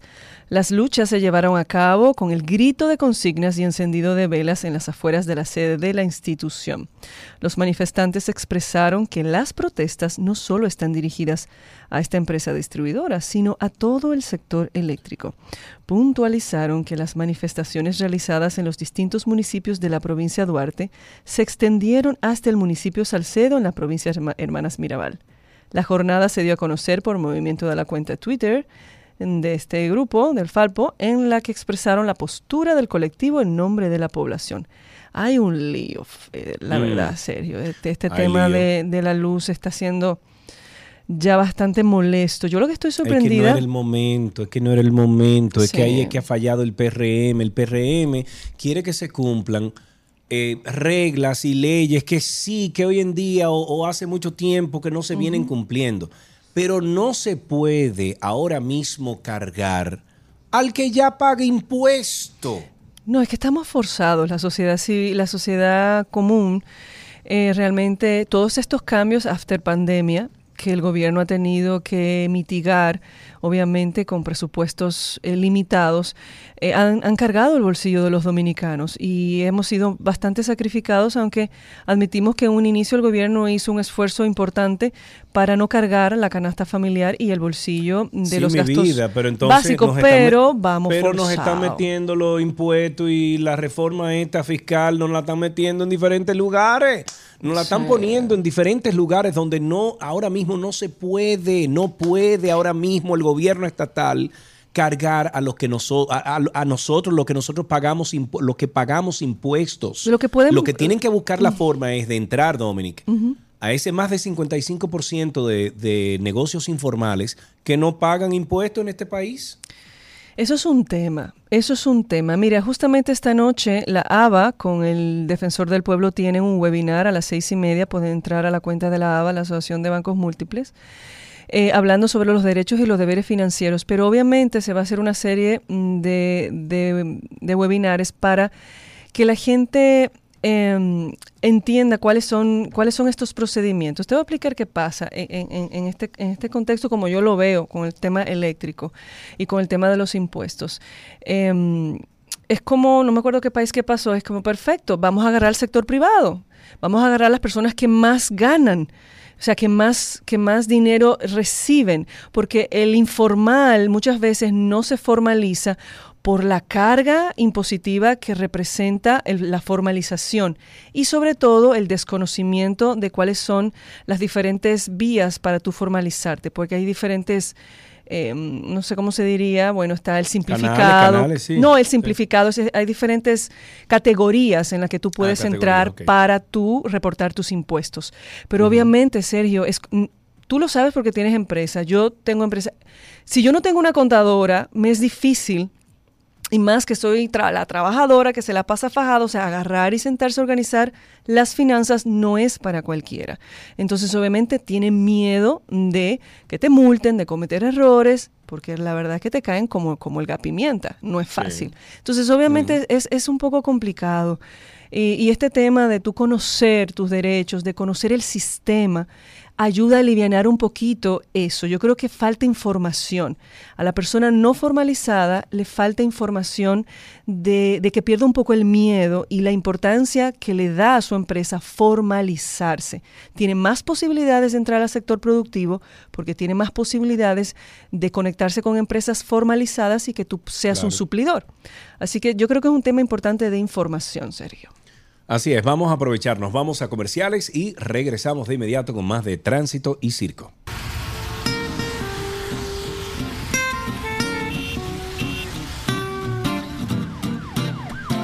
De vuelta estamos en tránsito y circo. Ustedes pueden llamar. Ahí está Haddington que dice que estaba llamando eh, Chiqui y nadie lo contestó el teléfono.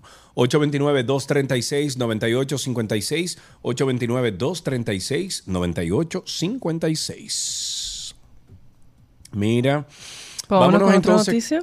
Sí, claro que sí. Eh, tengo de este lado los viajeros que utilizan el Aeropuerto Internacional de las Américas, José Francisco Peña Gómez, reaccionaron indignados por el cambio de sistema para registrarse en migración, el cual crea retrasos de más de una hora con relación al anterior y provoca pérdidas de vuelos. El nuevo sistema ahora agrupa a todos los viajeros para cruzar por el área de revisión personal y de equipajes para luego entonces congregarse nuevamente para cruzar por migración. Este sistema convierte a este aeropuerto en el peor del mundo. Con esta fórmula ya no se, no se necesitan o no se necesitarán venir al aeropuerto tres horas antes, sino unas cinco horas. Eso le gritó indignada a una viajera extranjera, a un oficial de migración. En la tarde de ayer hubo que bajar de los aviones los equipajes de varios pasajeros debido a que sus propiedades eh, o propietarios no pudieron abordar a tiempo el avión. Yo que viajo con frecuencia al, Aeropuerto Internacional de las Américas, digo que las cosas ahí en los últimos dos años se han puesto peor y peor y peor y peor.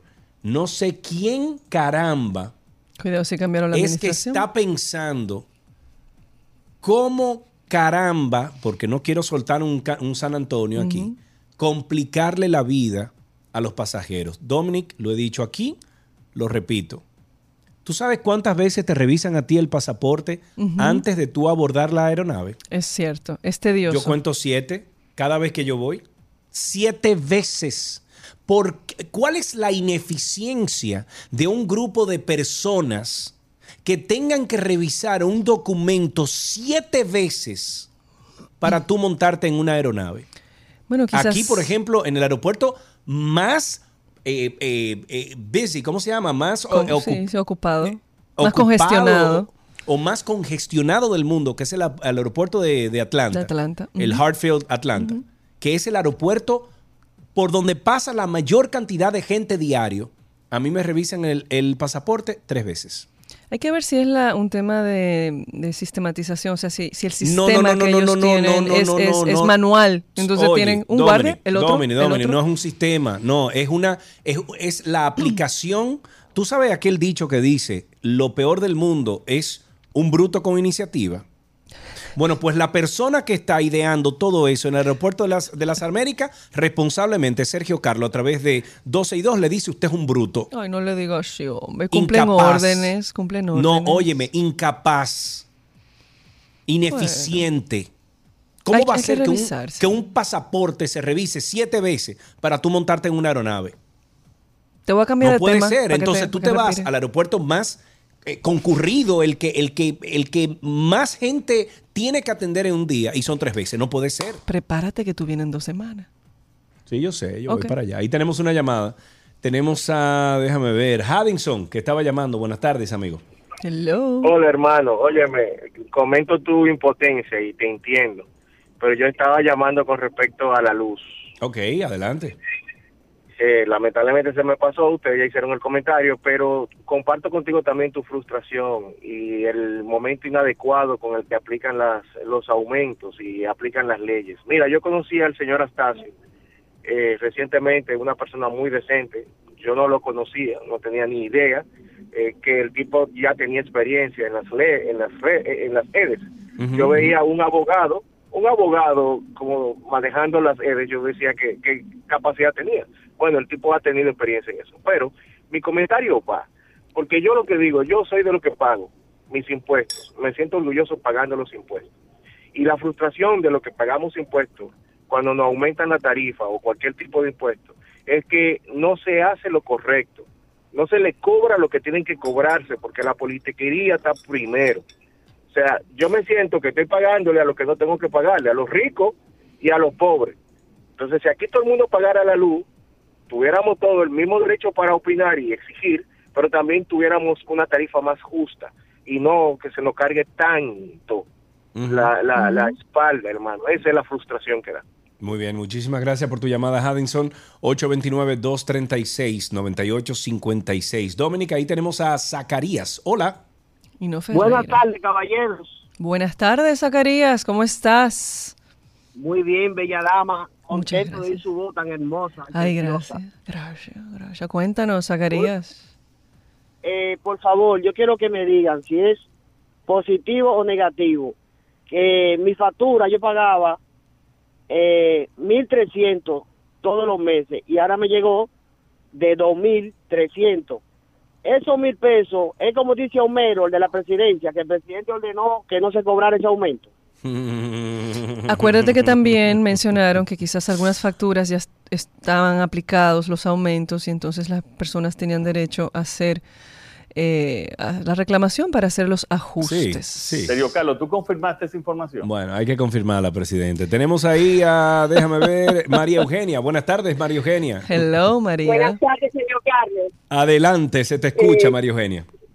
Mire, señor Carlos, con respecto a Luis Reculater, yo quería decir que así como en un hotel hay un gerente general y están los gerentes departamentales que se encargan de los asuntos específicos del, hotel, el presidente eh, tiene sus ministros que son los que se encargan de los aspectos eh, según los que se maneja el gobierno. Yo digo una de dos, porque él siempre está regulando con las decisiones. O sus ministros son unos ineptos o él realmente duerme con el enemigo porque lo quieren hundir. Este bueno, maní.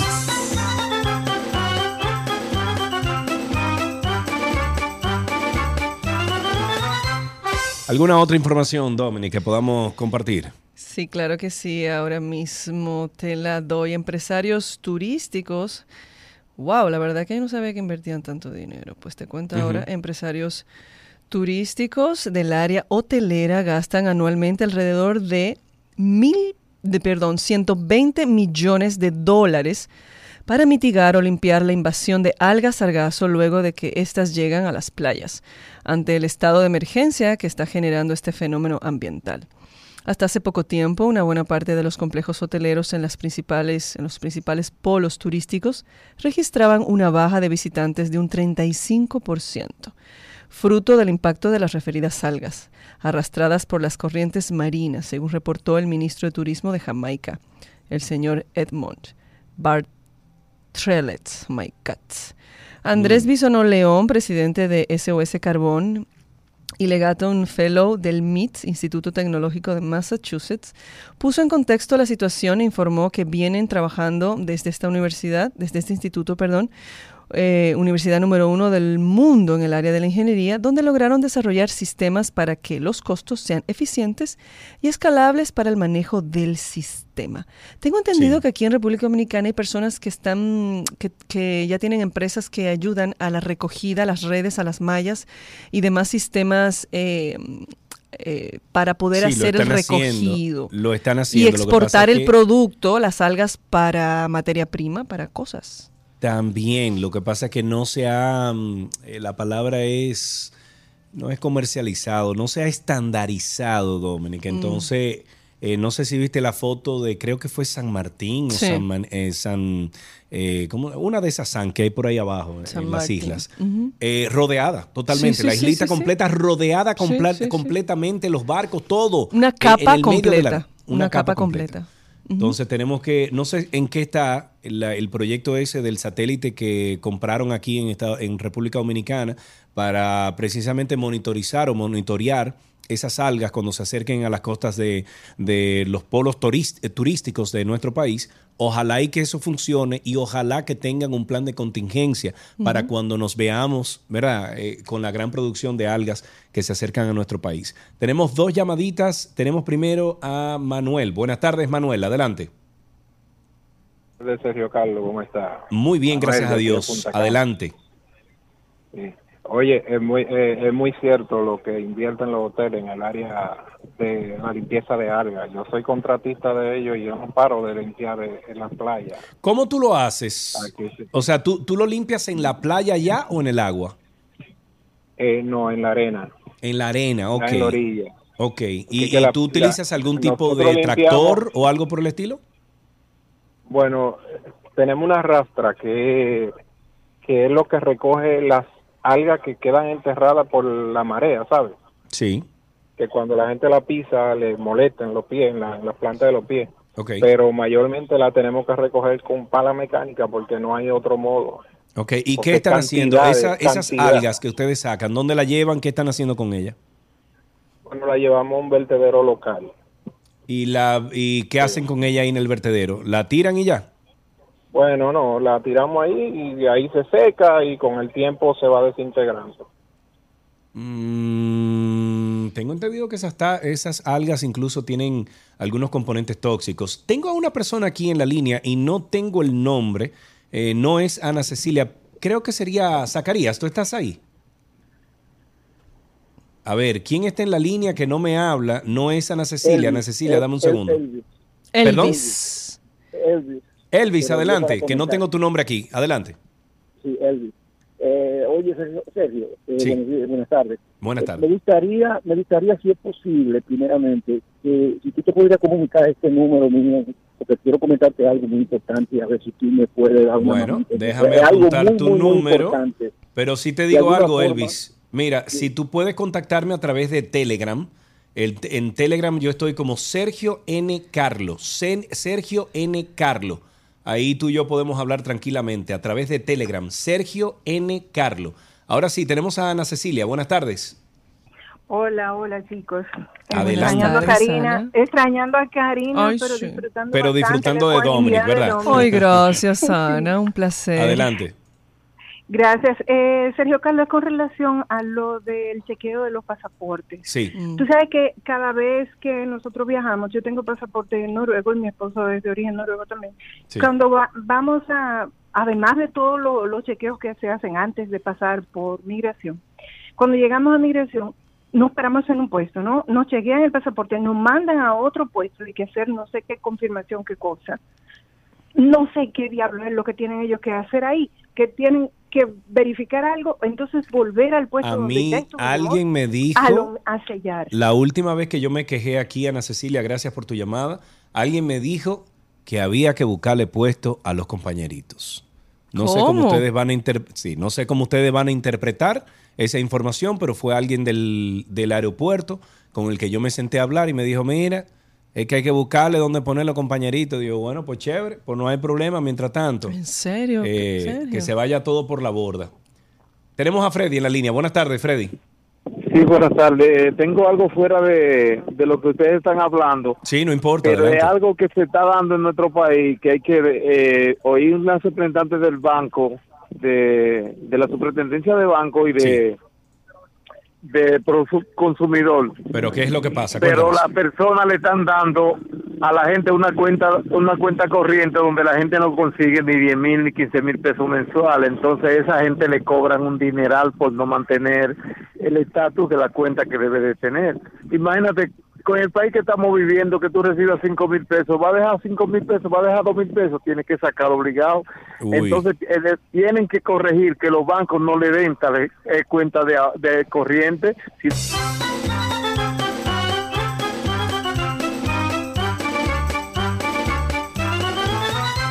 En una noticia que anda circulando, Dominic, el aumento de los precios extranjeros y locales en los últimos meses impulsó en gran medida que el gobierno recaudara mucho más de lo esperado en el primer semestre del, del presente año y que el mismo semestre del año pasado, por concepto de, del impuesto sobre la transferencia de bienes industrializados y servicios, o sea, ITEVIS, un tributo que se aplica al consumidor. También el gobierno superó con creces lo recaudado por el impuesto selectivo ad valorem sobre hidrocarburos carburos, influenciado en parte por la flexibilización de las restricciones de tránsito en todo el país en la pandemia del COVID-19 vigente en los tiempos anteriores. Sobre el ITEVIS, el Ministerio de Hacienda explica que su comportamiento general se ve impulsado en gran medida por el aumento de los precios extranjeros y locales en los últimos meses. Tenemos más llamadas al 829-236-9856, 829-236-9856, el teléfono aquí en 262. Dominic, tenemos a Elvis en la línea. Elvis, buenas eh, tardes. Cuéntanos, Elvis. Sí, buenas tardes. Disculpa, eres la misma persona, pero se me cayó la llamada cuando estaba... Eh, ah, Elvis, mira, por favor, contáctame a Sergio N. de Nicolás, Sergio N. Carlo en Telegram. Sergio N. Carlo en Telegram. Ahí te espero, Elvis. 829-236-9856. ¿Te enteraste, Karina, eh, que Karina, Dominic, eh, lo último de JetBlue? Bueno, me JetBlue está casi al tri de poner los piecitos fuera de este país. No, que no lo haga, que eso no nos conviene, sin no, Claro, pero digo que realmente está, está, ha estado difícil la situación. Pero hay una buena noticia. Sí, sí, claro que Hay una buena noticia. La aerolínea estadounidense de bajo coste JetBlue llegó este jueves a un acuerdo para la adquisición de su competidora Spirit por 3.800 millones de dólares. Señor, hablan de los cuartos como que esos son... Mm, como nada. Chambra. Y uno buscando de que 100 mil pesos. El anuncio de la compra, que aún debe recibir luz verde de los reguladores y accionistas, ocurre un día después del Frontier, otra aerolínea que abandonará un proyecto de fusión con Spirit. De concretarse, el nuevo grupo se convertirá en la quinta compañía aérea de Estados Unidos en número de plazas ofrecidas por detrás del Big Four, formado por American, United, Delta y Southwest. Contará con 77 millones de clientes y ostentará el 9% de la cuota de mercado estadounidense, según cifras facilitadas por ambas compañías. Yo la verdad tengo una pregunta. A ver si tú me ayudas. Ya esto es un aspecto como de dándole el chance.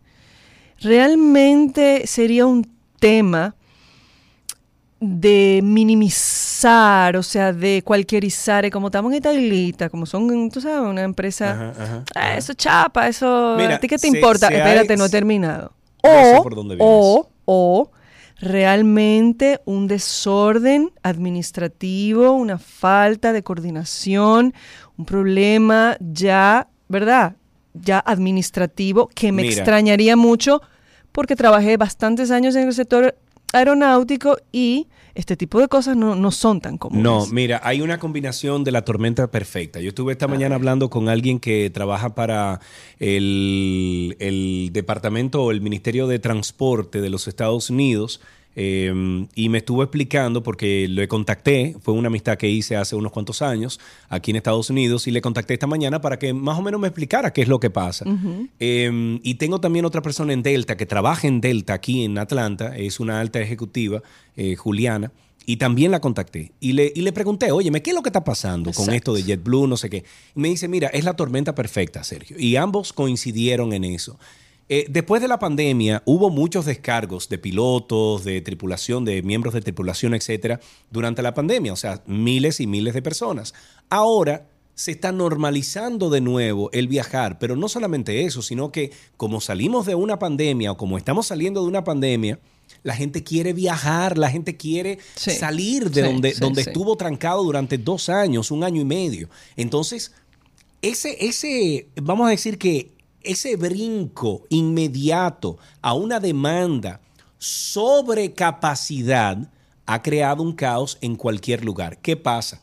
Hay aerolíneas como Delta y unas cuantas más que más o menos tienen su cuestión eh, eh, organizada, hasta cierto punto. Pero no solamente así, porque aquí la semana pasada unos pilotos de Delta, creo que fueron como 300 personas, ahí en el aeropuerto de Hartsfield, hicieron una huelga por los horarios que están sobrellevando ahora mismo, que no están a código. Entonces parece que JetBlue no estaba lista para eso. JetBlue, recordemos que una de las aerolíneas importantes a nivel mundial, o sea, cuando JetBlue salió era una maravilla eh, eh, viajar en JetBlue. Poco a poco se ha ido degradando el servicio, la pandemia le dio durísimo y bueno, se ha vuelto un caos todo. Pero aparte de eso, tenemos también, eh, yo no quiero decir que en el caso nuestro en particular, en República Dominicana, eh, sea porque seamos desorganizados, etcétera. No. Pero también ayuda, Dominic, al momento cuando tú llegas al aeropuerto, que llegas con tres, cuatro, cinco, siete maletas, cuando tienes que esperar en una línea, eh, el mismo desorden que hay en el AILA. Eh, mira, fíjate como ahorita leímos la noticia de que hubo que esperar que sacaran unas maletas de una aerolínea. Todo eso retrasa. Y cuando se retrasa aquí, se retrasa al, país de destino donde va esa aeronave y crea toda una, una burbuja que va creciendo y creciendo. Entonces, es complicado, pero no toda la culpa es de JetBlue. Sí, porque a veces también cuando tú un vuelo se retrasa, por ejemplo, por X o Y, sea por eso mismo que estás explicando, hay un movimiento en el tránsito aéreo. O sea, los controladores aéreos tienen que hacer todo un cambio y una menéutica del movimiento de las aeronaves en el espacio aéreo. O sea, eh, todo eso está totalmente coordinado de una forma espectacular. El trabajo más estresante después de ser presidente de la República de Estados Unidos es ser controlador aéreo. Déjame decirte, es el trabajo más estresante de tu de tu propiciar que las aeronaves no colisionen, obviamente. Entonces, no es solamente de que, ay, yo quiero, ¿y por qué no salen si la aeronave está parada ahí? No, porque hay todo un espacio aéreo de donde tú vas, de donde tú estás, para que se coordinen. O sea que yo espero que se, que se, resuelva este problema. Claro, vamos con Enrique primero. adelante, Enrique, se te escucha. Sí, muy buenas tardes, Feli y Karina. Hola. Adelante el más interactivo de mi pueblo de la Romana. Yo soy Enrique. Adelante. Adelante, Enrique. Para decirle, usted y, Karina, no sé si ustedes tienen conocimiento de todos los gobiernos que hemos tenido en nuestro país. Y yo puedo decirle, yo tengo conocimiento. No, no, que Luis Abinader es lo mejor que ha pasado por este país. lo mejor es este gobierno. Después no, hemos tenido más ninguno. Así es. Él, llama diario. Esa bocina más buena. No, no, él llama diario. Tres mil mensual. Enrique, gracias por tu llamada. Diario dice lo mismo, pero está bien, no hay problema. Hermano, hay que, hay que justificar. Sí, buenas tardes, Adria. Son tres mil. Buenas tardes, eh, buenas tardes, Sergio y Dominic. Hola, buenas, tardes. con respecto a los pasaportes, a mí me pasó, yo iba para Newark y mi pasaporte americano, ya la, la última revisión, como dices, eh, están diciendo, de verdad, hay mucha revisión de pasaporte. Eh, me dicen en una, hago una fila, me checan el pasaporte y me dice, tiene que ir a aquella ventanilla. Y digo, ¿por qué? Dice, ah, porque hay que abrirlo. Digo, ¿cómo abrirlo? Hmm. Entonces voy allá. Ella dice que chequea algo en la computadora, y que ya está abierto mi pasaporte. Digo, pero eso está abierto desde que me lo dieron. Entonces ahí ya es la última posición para tú bajar la escalera para ir a, tu salida. Entonces, eh, lo que Sergio dijo, yo creo que sí que es verdad es dándole puesto a compañero, porque en una ahí hay como cinco y siete que te revisan un pasaporte. No, no, y, no solo, no solo eso. No me gusta. Gracias por tu llamada, Adria. La última vez que yo viajé Santo Domingo Atlanta, yo, yo, de verdad, se, me fue el filtro. O sea, eh, llegó un momento en que no estaba gritando, pero estaba muy molesto y estaba hablando alto, porque es que desespera, Dominic, desespera. Entonces, a lo mejor, eh, Karina, que siempre utiliza, por ejemplo, el VIP, y muchos, muchas personas que por X o por Y la, tarjeta te da el beneficio del VIP, etcétera. Eh, no se dan cuenta de lo que está pasando. Pero el simple mortal, a mí, por ejemplo, me encanta llegar a un aeropuerto y no meterme y que en la casita de VIP, nada de eso. A mí me gusta llegar a mi counter, hablar con la gente y eh, sobrellevar mi proceso. Sí, yo también lo hago. Yo también lo hago. Hasta yo llegar a la, a la aeronave. Y eh, el Aila está insoportable. Sí, yo creo que hay, yo pudiera llamarle cualquierizado, está como cualquierizado. Em, eh, no sé, como chabacanizado, ¿cómo le diría? O sea, como que tú, como que tú llegas no a un lugar como organizado, algo está, algo está pasando. ¿Qué? Sería interesante cuando de esto ustedes hablen en el programa. Nosotros llamamos y hablamos con alguien. Nos dijeron, la excusa fue que estaban haciendo unas remodelaciones en el AILA y que han tenido que desviar eh, muchos de, las entradas a migración y no sé qué. Pero ha durado y lo entiendo, pero no estoy de acuerdo porque como yo tengo ya casi siete años, seis años que tengo aquí en Estados Unidos, donde viajo fuera de pandemia yo viajaba cada mes y medio a República Dominicana. Entonces vengo viendo después del 2020, de esta nueva administración, cómo va degradando absolutamente todo. Y así no puede ser. Tenemos una última llamada. Aquí está con nosotros, déjame ver.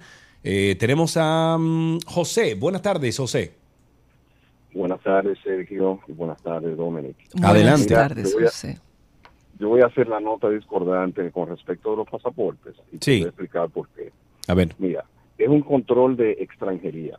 Los pasaportes que se están dando son pasaportes extranjeros y realmente... perdón, perdón, perdón. ¿Qué, ¿Qué, pasaportes extranjeros? ¿El mío es dominicano?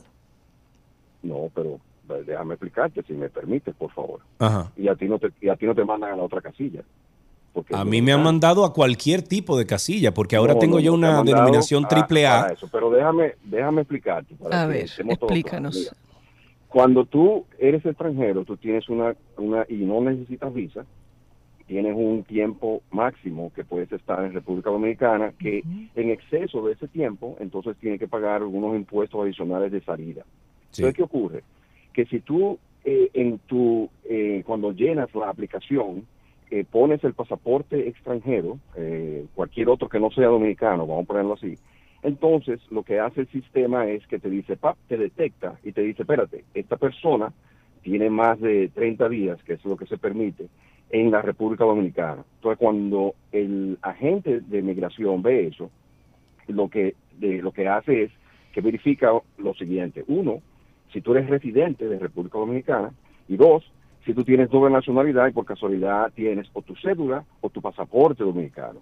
Entonces, ¿qué ocurre? Si tú caes dentro de todas esas eh, clasificaciones, te envían, correcto, a una casilla y en esa casilla lo que hacen es que desbloquean el pasaporte, que es lo que la, la señora dijo anteriormente. ¿Para qué?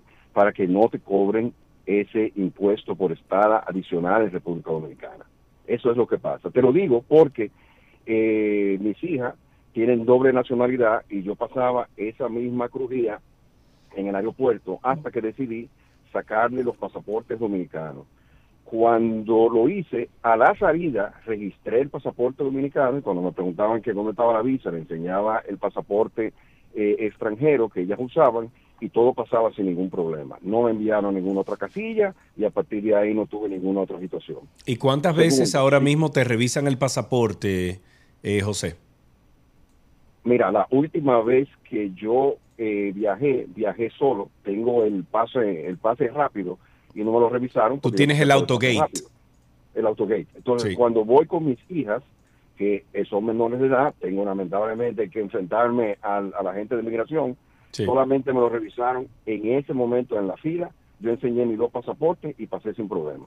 Bueno, por lo menos en mi experiencia. Bueno, eh, gracias por tu llamada. Como dije ah, hace un ratito, yo tengo viajando a República Dominicana eh, cada mes y medio. O sea, ¿te pasa, ¿te pasa eso siempre, Sergio? Dominic, ¿O te ha pasado? Cada vez. Yo creo que, tú tienes un enemigo ahí adentro. Bueno, cada vez que salgo de Laila, cada vez que salgo de Laila, te revisan el pasaporte. Y lo sé, mira, te revisan el pasaporte cuando llegas al counter. Te revisan el pasaporte cuando tú estás saliendo del counter. Hay una persona que tiene que ponerte un sello y entonces esa persona, esa persona te pone un sello. Pero ¿en qué, aerolínea viajas? Porque cuidado si es... Yo viajo en Delta. Cuidado si es un protocolo de Delta, te pregunto. No, mi amor, no. Porque eso de ponerte un sellito... No, no, no, no, yo averigüé. Ojo, esto solo pasa al que tiene pasaporte extranjero. El que tiene pasaporte dominicano no, le pasa eso. yo tengo pasaporte dominicano, por eso yo no estoy de acuerdo con José. Pero a mí no me pasa eso, Sergio. Yo viajo con mi pasaporte dominicano y yo en el counter, en migración y en el autogate. ¿Cuándo fue la última vez que tú viajaste? Yo viajé a Colombia hace dos meses. Ok, bueno, la próxima vez que tú viajes, ponle atención a cuántas veces te revisan el pasaporte. te voy, a, dar bien lo voy a tomar en cuenta. El counter, el sello que te tienen que poner justo al frente del counter. Cuando vas a pasar a migración, antes de llegar a migración, o sea, en la fila de migración, te lo revisa una persona. Luego un counter, antes de tú subir ahora una escalera que hay.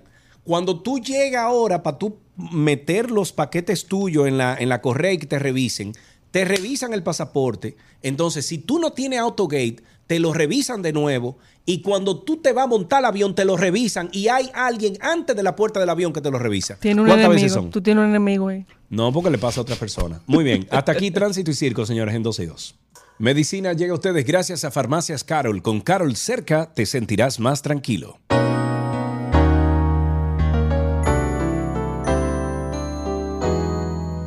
Ya estamos en medicina aquí en 12 y 2. Ahora vamos a enterarnos y a aprender de las últimas actualizaciones del mundo de la medicina y lo hacemos de la mano de la doctora Yori A. Roque Jiménez. Ella pertenece a Infecto Team. Lo pueden buscar así en redes sociales, arroba Infecto Team. Es infectóloga e internista y está con nosotros precisamente para amueblarnos un poquito el cerebro.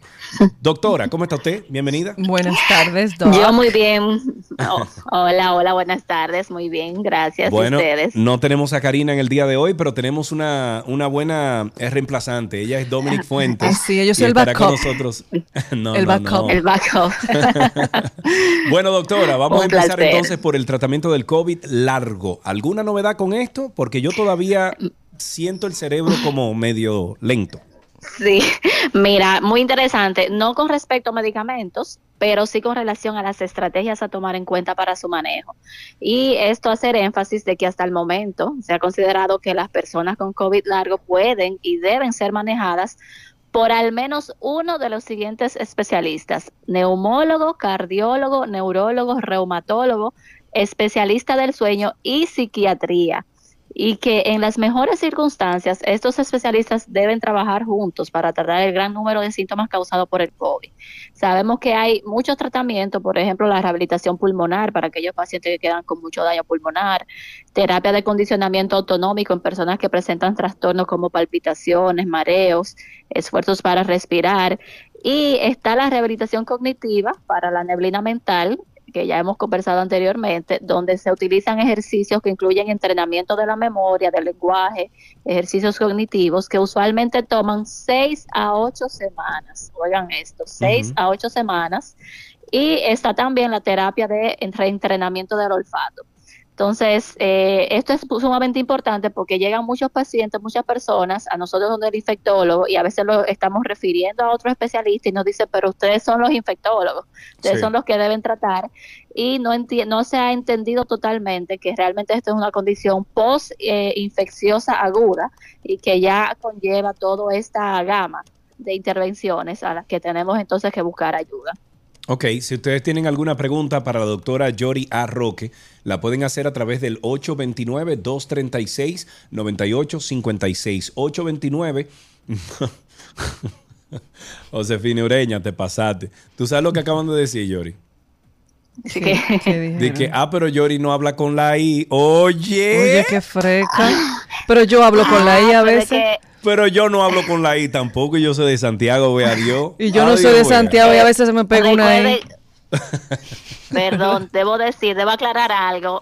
Debo aclarar algo. Yo realmente soy de San Francisco de Macorís eh, ah. adoptada aquí en Santiago. Pero mi amor, San Francisco de Macorís es más un campo. ¿Qué es lo que tú estás Sí, sí. No, cuidado, cuidado. Lo que quiero decir es que realmente yo eh, a veces doy mi metita de ir cuando estoy así en, en, reuniones familiares y demás. pero he tratado de mejorar mi léxico, eh, obviamente, para este tipo de. Mira, Yori, no, no olvides tus raíces. Nada más te digo eso. Ok, 829 236 829-236-9856, 829-236-9856, el teléfono aquí en 12 y 2. Lo nuevo para esta semana es la citacosis. ¿Con qué se come eso? Mira, realmente tengo dos cosas nuevas para esta semana. Hablar de la citacosis porque Mira, tú sabes, Jory, que, que, tú tengas dos cosas nuevas para esta semana no me alegra. No sé si te das cuenta. No, tampoco a mí, ah, tampoco a mí, realmente. Pero mira, eh, quise hablar de esto porque estuve revisando un estudio publicado en el International Journal of Infectious Diseases, donde se ha estado investigando esta entidad que es producida por una bacteria que comúnmente la, la portan las aves, como gallinas, gallos y demás, que aquí eh, sabemos que es muy común que las personas, sobre todo en los campos, eh, tengan esta, este tipo de, de, mascotas o de, o de producto para su, su vida, no sé. Entonces, esta bacteria produce esta enfermedad llamada citacosis, que es muy semejante, muy parecida eh, cuando produce una neumonía a lo que se produce con el COVID. Entonces, ellos estuvieron viendo en el periodo, mayor periodo de la pandemia, vamos a decir desde abril 2020 hasta junio 2021, unos 32 casos diagnosticados con, con esta infección que inicialmente se pensó que era COVID, porque era una neumonía rápidamente progresiva con distrés respiratorio agudo, sepsis, fallo multiorgánico, que es todo lo que vemos en COVID, pero realmente resultó eh, eh, citacosis y no COVID. Esto es importante porque es algo que debemos tener siempre en cuenta el personal de salud. Una pregunta que nunca debe quedarse en, el historial clínico es eh, tipo de, animales que la persona maneja, si tiene animales en la casa o demás. Y también el paciente reportarlo porque siempre a uno se le prende un bombillo. Esta es una entidad que tiene un manejo antibiótico adecuado y eso previene las complicaciones. El otro tema que fue ahorita que lo leí, ahorita reciente, ya yo estoy con el con el, la foto de Ben que se quedó dormido.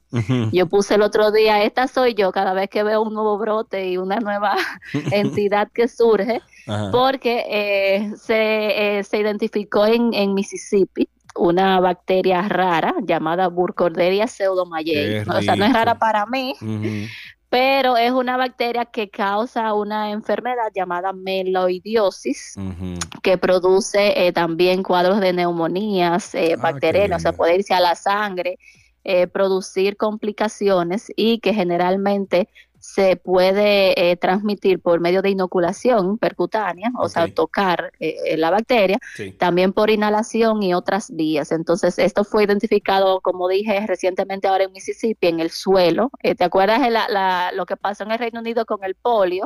Que se encontró en unas aguas, esto también se encontró en un suelo y ese es justamente de donde se puede infectar un humano.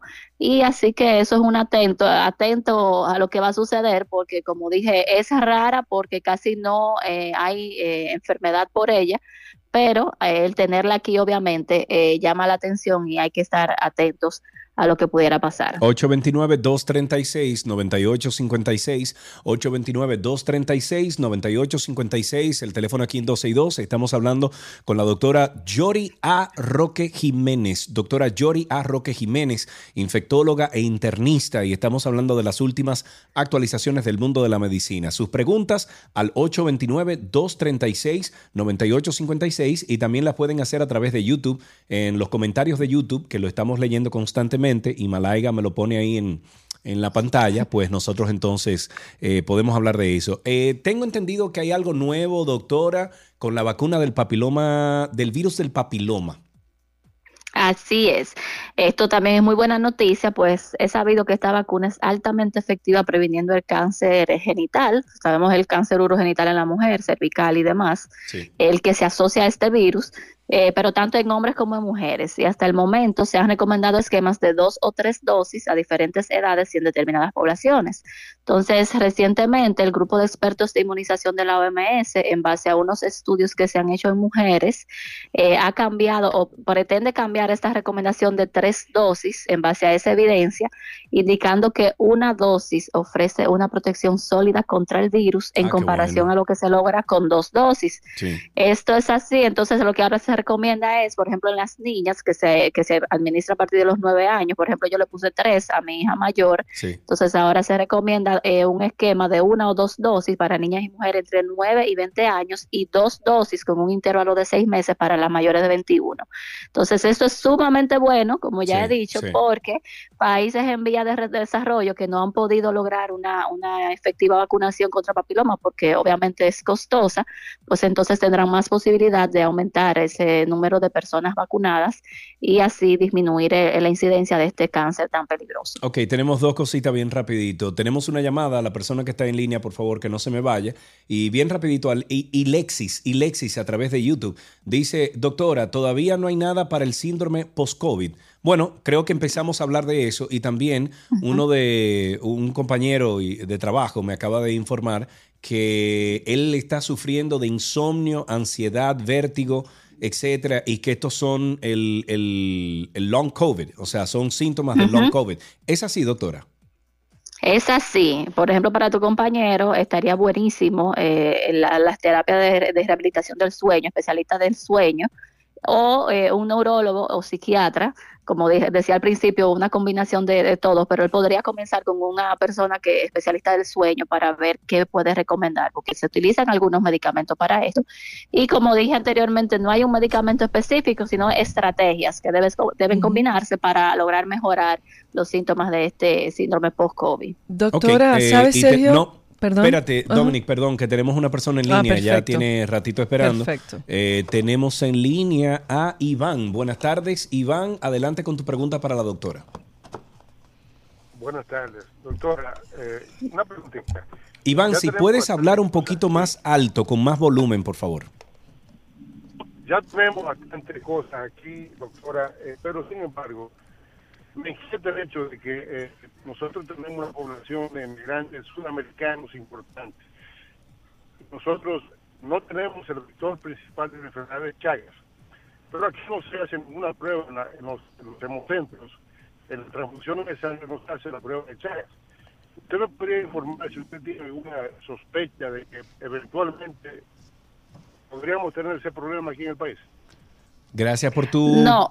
Eh, no sé de qué habló Iván, honestamente, pues no lo pude escuchar bien. ¿Usted repite lo que más o menos él dijo? Sí. Él, él, preguntaba sobre la enfermedad de Chaga, que es una enfermedad producida por un germen llamado Trypanosoma cruzi, eh, y que es más frecuente en Sudamérica, como él también mencionaba, por los vectores que no tenemos nosotros aquí. Entonces, realmente es una, una de las pruebas que se hace, como él decía, eh, cuando una persona va a donar sangre en Estados Unidos y otros países se le hace la determinación de si ha tenido eh, chagas, porque puede transmitirse por la sangre, pero aquí no se hace porque obviamente no hay el vector.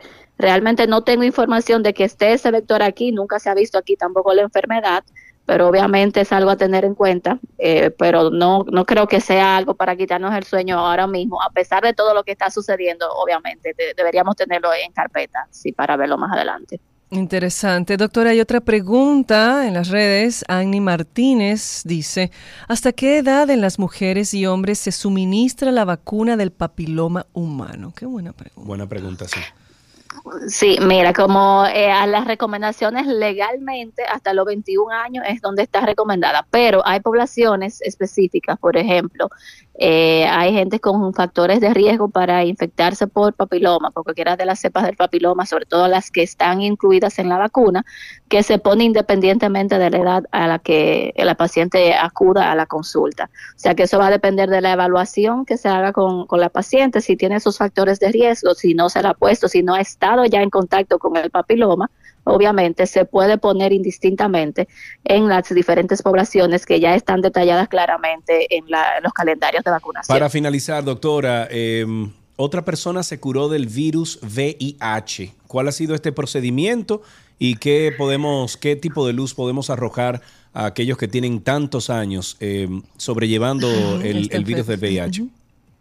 Pues mira, buenísimo también la noticia. Ya habíamos hablado de los eh, pacientes anteriores. Eh, hasta ahora habían tres pacientes, el paciente Berlín, el paciente London y el paciente New York.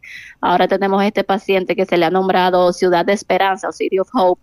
Es un paciente adulto mayor de 66 años que estaba enfermo de leucemia desde hace tres años y medio y de VIH desde el 88.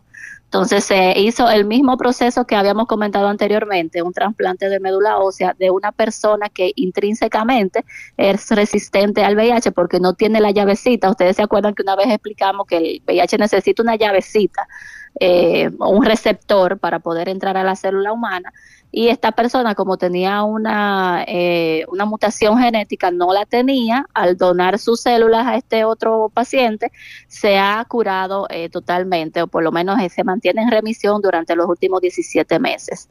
Buenísima luz, obviamente para futuros investigaciones, pero recordar que esta no es una estrategia que sea factible por el hecho de que el paciente trasplantado necesita inmunosupresores de por vida, que de por sí con llevan muchísimo más efectos adversos y, daños secundarios de los que conllevan los antirretrovirales y es por esto que no se ha hecho esta práctica como rutinariamente para curar el VIH. Bueno, doctora, con esto finalizamos. Gracias por todas las informaciones. Estuvimos hablando con la doctora Yori A. Roque Jiménez. Pueden encontrar en redes sociales a la doctora y a todo el equipo de Infecto Team, asimismo, Infecto Team, arroba Infecto Team. Ella es infectóloga e internista y siempre Todas las semanas está con nosotros para hablarnos de las últimas actualizaciones del mundo de la medicina. Hasta aquí, Medicina en 12 y 2.